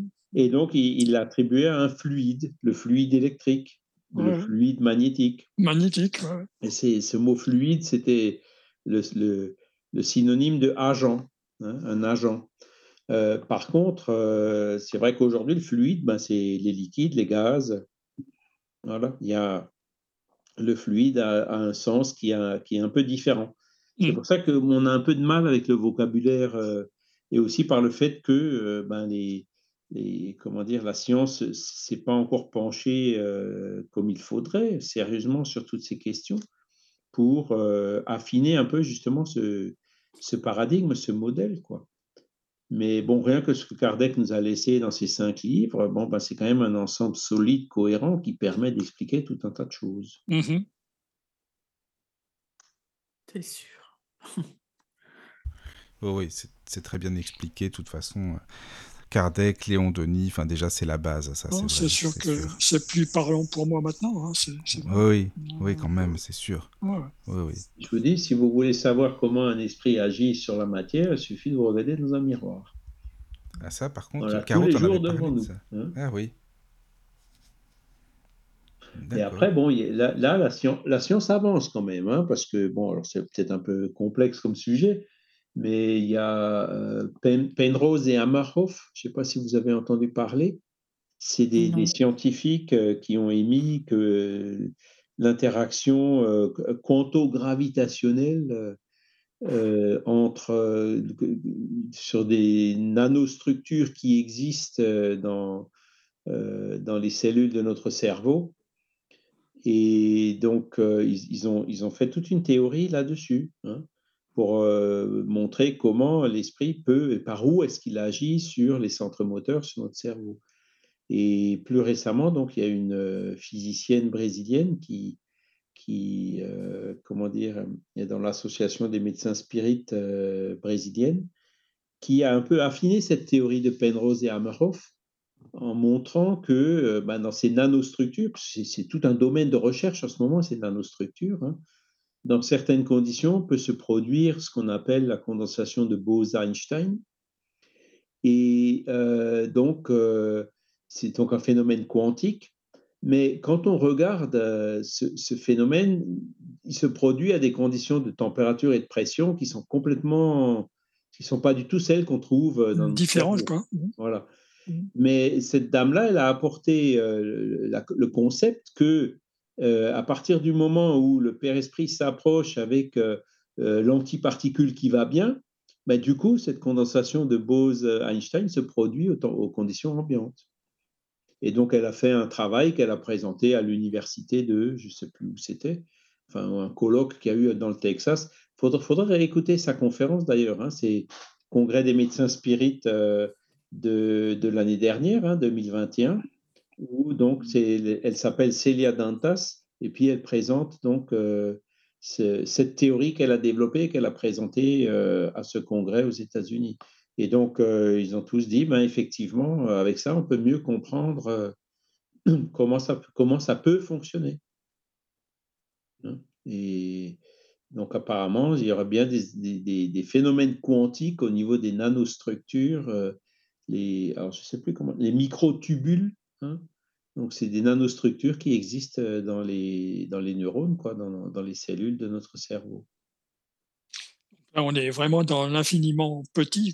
C'est ça, c'est ça. Donc, la science progresse, hein, mais il y a encore énormément de choses à creuser. Hein. Et plus on va aller dans l'infiniment petit, c'est vrai que ça va peut-être mieux comprendre ces histoires de, de fluides, etc. C'est ça. Il y a les, questions de matière noire, d'énergie noire. Hein. On voit que 4% de.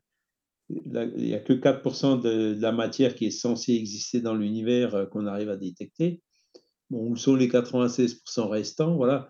Les, modèles scientifiques aujourd'hui sont quand même un peu, euh, entre guillemets, chahutés. Hein on arrive tout doucement vers euh, ce paradigme spiritualiste, hein, qui est de, considérer qu'il existe de la matière sous des formes euh, différentes euh, que celles qu'on connaît. Alors justement, plus tu rentres dans l'infiniment petit, c'est là que ça explique pourquoi que ça peut traverser les murs, etc.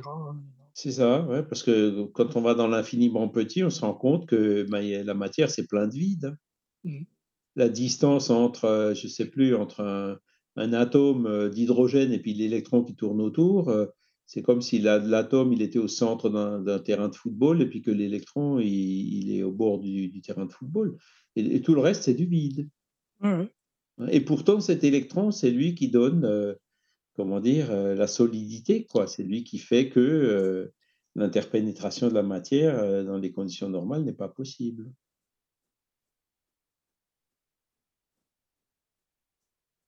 Sachant que ah l'électron, ce n'est pas un grain qui se balade, mais c'est une onde. Hein. ah oui, oui, c'est ça. aussi, voilà. Après, euh, quand on rentre dans la mécanique. On peut pas rentrer dans la. c'est ça. Oui, oui. Mais après, c'est vrai que plus on, on, va dans les ouvrages spirites, et puis on voit que, les, comme tu le disais, hein, Charles, les spirites s'adaptent aussi à la science, parce qu'évidemment, quand on connaissait pas ça à l'époque, Kardec, Léon Denis, plus ça va, ah et plus euh, les spirites aussi euh, vont vers ce domaine-là, quoi. Mmh J'en parlais pas, mais aujourd'hui, il y a toute une analyse à faire. Alors, excuse-moi, par contre, Charles, tu sais, je t'avais dit, mais c'est vrai qu'on est passé par le sujet directement euh, au début, mais il y avait une auditrice qui m'avait envoyé une question pour toi. Alors, je sais pas si c'est bon, si on peut le faire. Alors, c'est euh, Fanny qui nous a... Bah, bonsoir Fanny, qui nous a envoyé une question et qui te, dit, qui te demande, tu sais, c'est par rapport à l'émission sûrement sur la réincarnation ou les vies euh, que l'on choisit, tu vois. Elle demande est-ce qu'on choisit notre vie à l'avance et est-ce qu'on peut euh, annuler les actes mauvais qu'on a fait dans cette vie-ci si on le regrette sincèrement? Voilà, c'est là. Je sais pas si tu vois la question. Je te dis tel que c'est écrit. Hein. Alors, en règle générale, hein, dans la plupart des cas, on choisit effectivement notre vie à l'avance. Hein. c'est programmé euh, avant qu'on se réincarne. Mais c'est pas non plus gravé dans le marbre, hein, comme je l'ai expliqué. Euh, en fonction, si on avance plus vite que prévu, ben, on peut changer le programme. Ou si on avance moins vite que prévu, on peut là aussi l'adapter. Après, euh, les actes mauvais qu'on a fait dans cette vie, c'est ça? Euh, oui, alors attends, je te, je redis sa question. Est-ce que, alors donc, est-ce que ce qu'on choisit notre vie à l'avance, est-ce qu'on peut annuler les actes mauvais qu'on a fait dans cette vie si on regrette sincèrement ce que l'on a fait? En gros, euh, c'est voilà, si on, j'ai fait une connerie, là ça va pas du tout pour essayer de d'endiguer le, passé ou le présent pour les vies futures, j'imagine. Donc c'est ce qu'elle voulait dire, quoi. C'est ça. Là, ben là, en fait, euh, quand on fait une bêtise, j'ai un moyen mnémotechnique. Il faut prendre le RER. Le RER, e hein, le, réseau express régional. Voilà. c'est ça. C'est en fait le repentir, c'est la première étape. Oui. Donc effectivement, le, repentir sincère, euh, c'est le, premier pas qu'il faut, faire. Il faut déjà se rendre compte qu'on a fait une bêtise et puis à le regretter. Hein. Ensuite, euh, le E, c'est, ça vient pour expiation. Alors, expiation, c'est un mot qui sonne un peu mal, qui...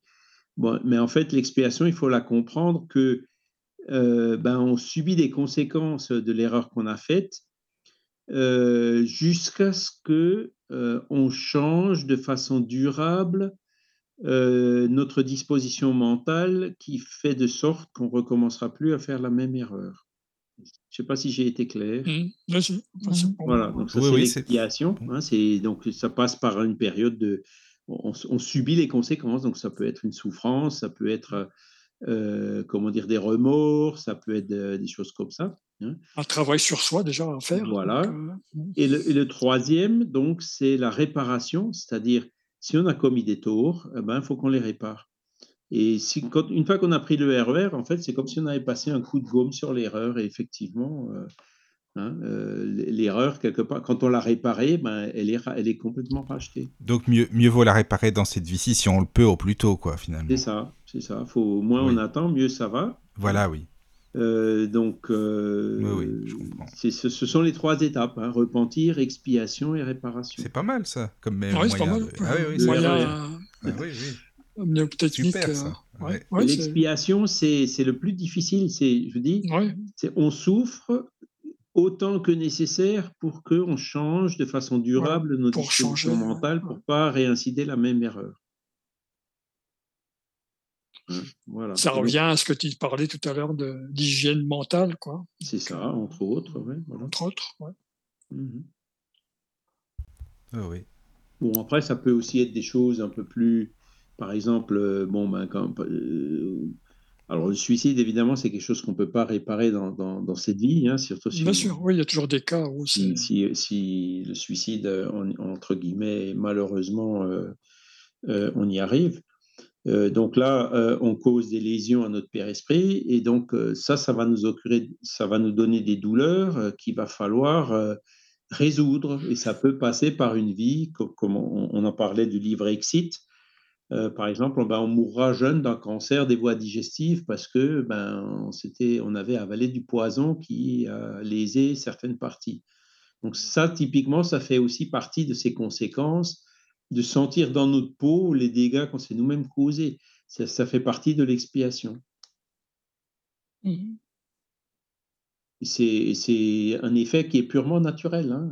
Quand on saute par la fenêtre, ben, euh, il y a l'accélération pendant la chute et puis le choc avec le sol. Le euh, ouais. f- fait que euh, ben, voilà, le, le- le corps physique ne tient pas et donc ça, ça entraîne des douleurs, ça entraîne la mort, etc. Ça entraîne des lésions. hein. Donc c'est euh, la, loi, tout simplement une loi naturelle de cause à effet. On se tape avec le doigt sur un marteau, euh, pardon, avec un marteau sur le doigt, ben, ça fait mal. Il y a un hématome, il y a ci, il y a ça. hein. Ça fait partie aussi de l'expiation, ces choses-là. Et c'est purement naturel, hein. c'est pas Dieu qui punit. Hein. Ça, les dieux punis, c'est Oui, c'est ça qu'il faut comprendre, comme tu le dis. Voilà, Voilà, c'est pas même- euh, Dieu vengeur et si et ça, bah voilà. enfin, oui. Dieu châtie, Dieu punit. Voilà, Malheureusement, voilà. on voit souvent cette expression dans les livres de Kardec, mais il faut le voir comme une manière de dire, parce que dans l'absolu, c'est Oui. faux. Hein. Oui, t'as Dieu ne raison, oui, c'est vrai qu'on le voit aussi. Oui, alors que c'était la manière de l'époque de, de dire ça, quoi. Voilà. La punition de Dieu quand on saute par la Ouais. fenêtre, ben, c'est que euh, la loi d'attraction universelle fait qu'on tombe, et, avec la vitesse avec laquelle on tombe, quand, on- quand on arrive sur le sol, on se fait mal. Voilà ce que c'est que la punition de Dieu. C'est tout simplement l'application des lois de la nature. Donc, euh, on peut. Alors, le repentir, c'est le premier pas, mais euh, donc ça suffit pas. Il y, a, il y a les deux autres pas derrière euh, qui, qui sont Mhm. nécessaires hein, pour, euh, pour euh, arriver à complètement effacer la faute. Mais le premier pas, c'est déjà très bien. Hein. Le Bah, plus tôt on arrive au repentir, oui. Mhm. mieux c'est. Hein. tout à fait, ouais. Parce que si c'est quelque chose qui n'est pas forcément grave, qu'on repentit, qu'on dit oups, euh, plus jamais je ferai ça, et puis qu'on va tout de suite euh, courir pour le réparer, ça peut être euh, vite réglé. hein. On n'est pas obligé de traîner ça de vie en vie. hein. Bah déjà, ne serait-ce que si c'est envers des personnes qu'on peut revoir et euh, avec qui on peut discuter, s'excuser ou quoi. Enfin voilà, déjà, voilà, c'est bien quoi. Oui, voilà. Ah, voilà ça, pardon. hein, La important. personne pardonne ou pardonne pas, ça c'est le problème. Ça, c'est son problème à elle. Voilà, Mais c'est ça. Nous, on aura fait le geste, on aura fait le mouvement. C'est ça. Oui, oui, je suis d'accord. Voilà, bah, je pense que ça répond à la question. En tout cas, merci. Voilà. Mais de Voilà, question de Fanny. Oui, s'il y a d'autres questions, on te le dira bah, pour les prochaines émissions, de toute façon. Voilà. hein. Ça marche. En tout cas, merci beaucoup, Charles. C'était vraiment bien. Comme d'habitude, hein, Merci, toujours hy- hyper merci. intéressant. Ouais. Ouais. Merci Voilà. à vous. Et, Et merci puis- aussi à tous les auditeurs. Voilà. Et bien, très bientôt alors. À bientôt. À bientôt. bientôt. Merci, merci. Au revoir. Bonne Au nuit. revoir, bonne nuit, bonne nuit. Entrez dans la sérénité et la paix, Bienvenue sur la radio du lotus.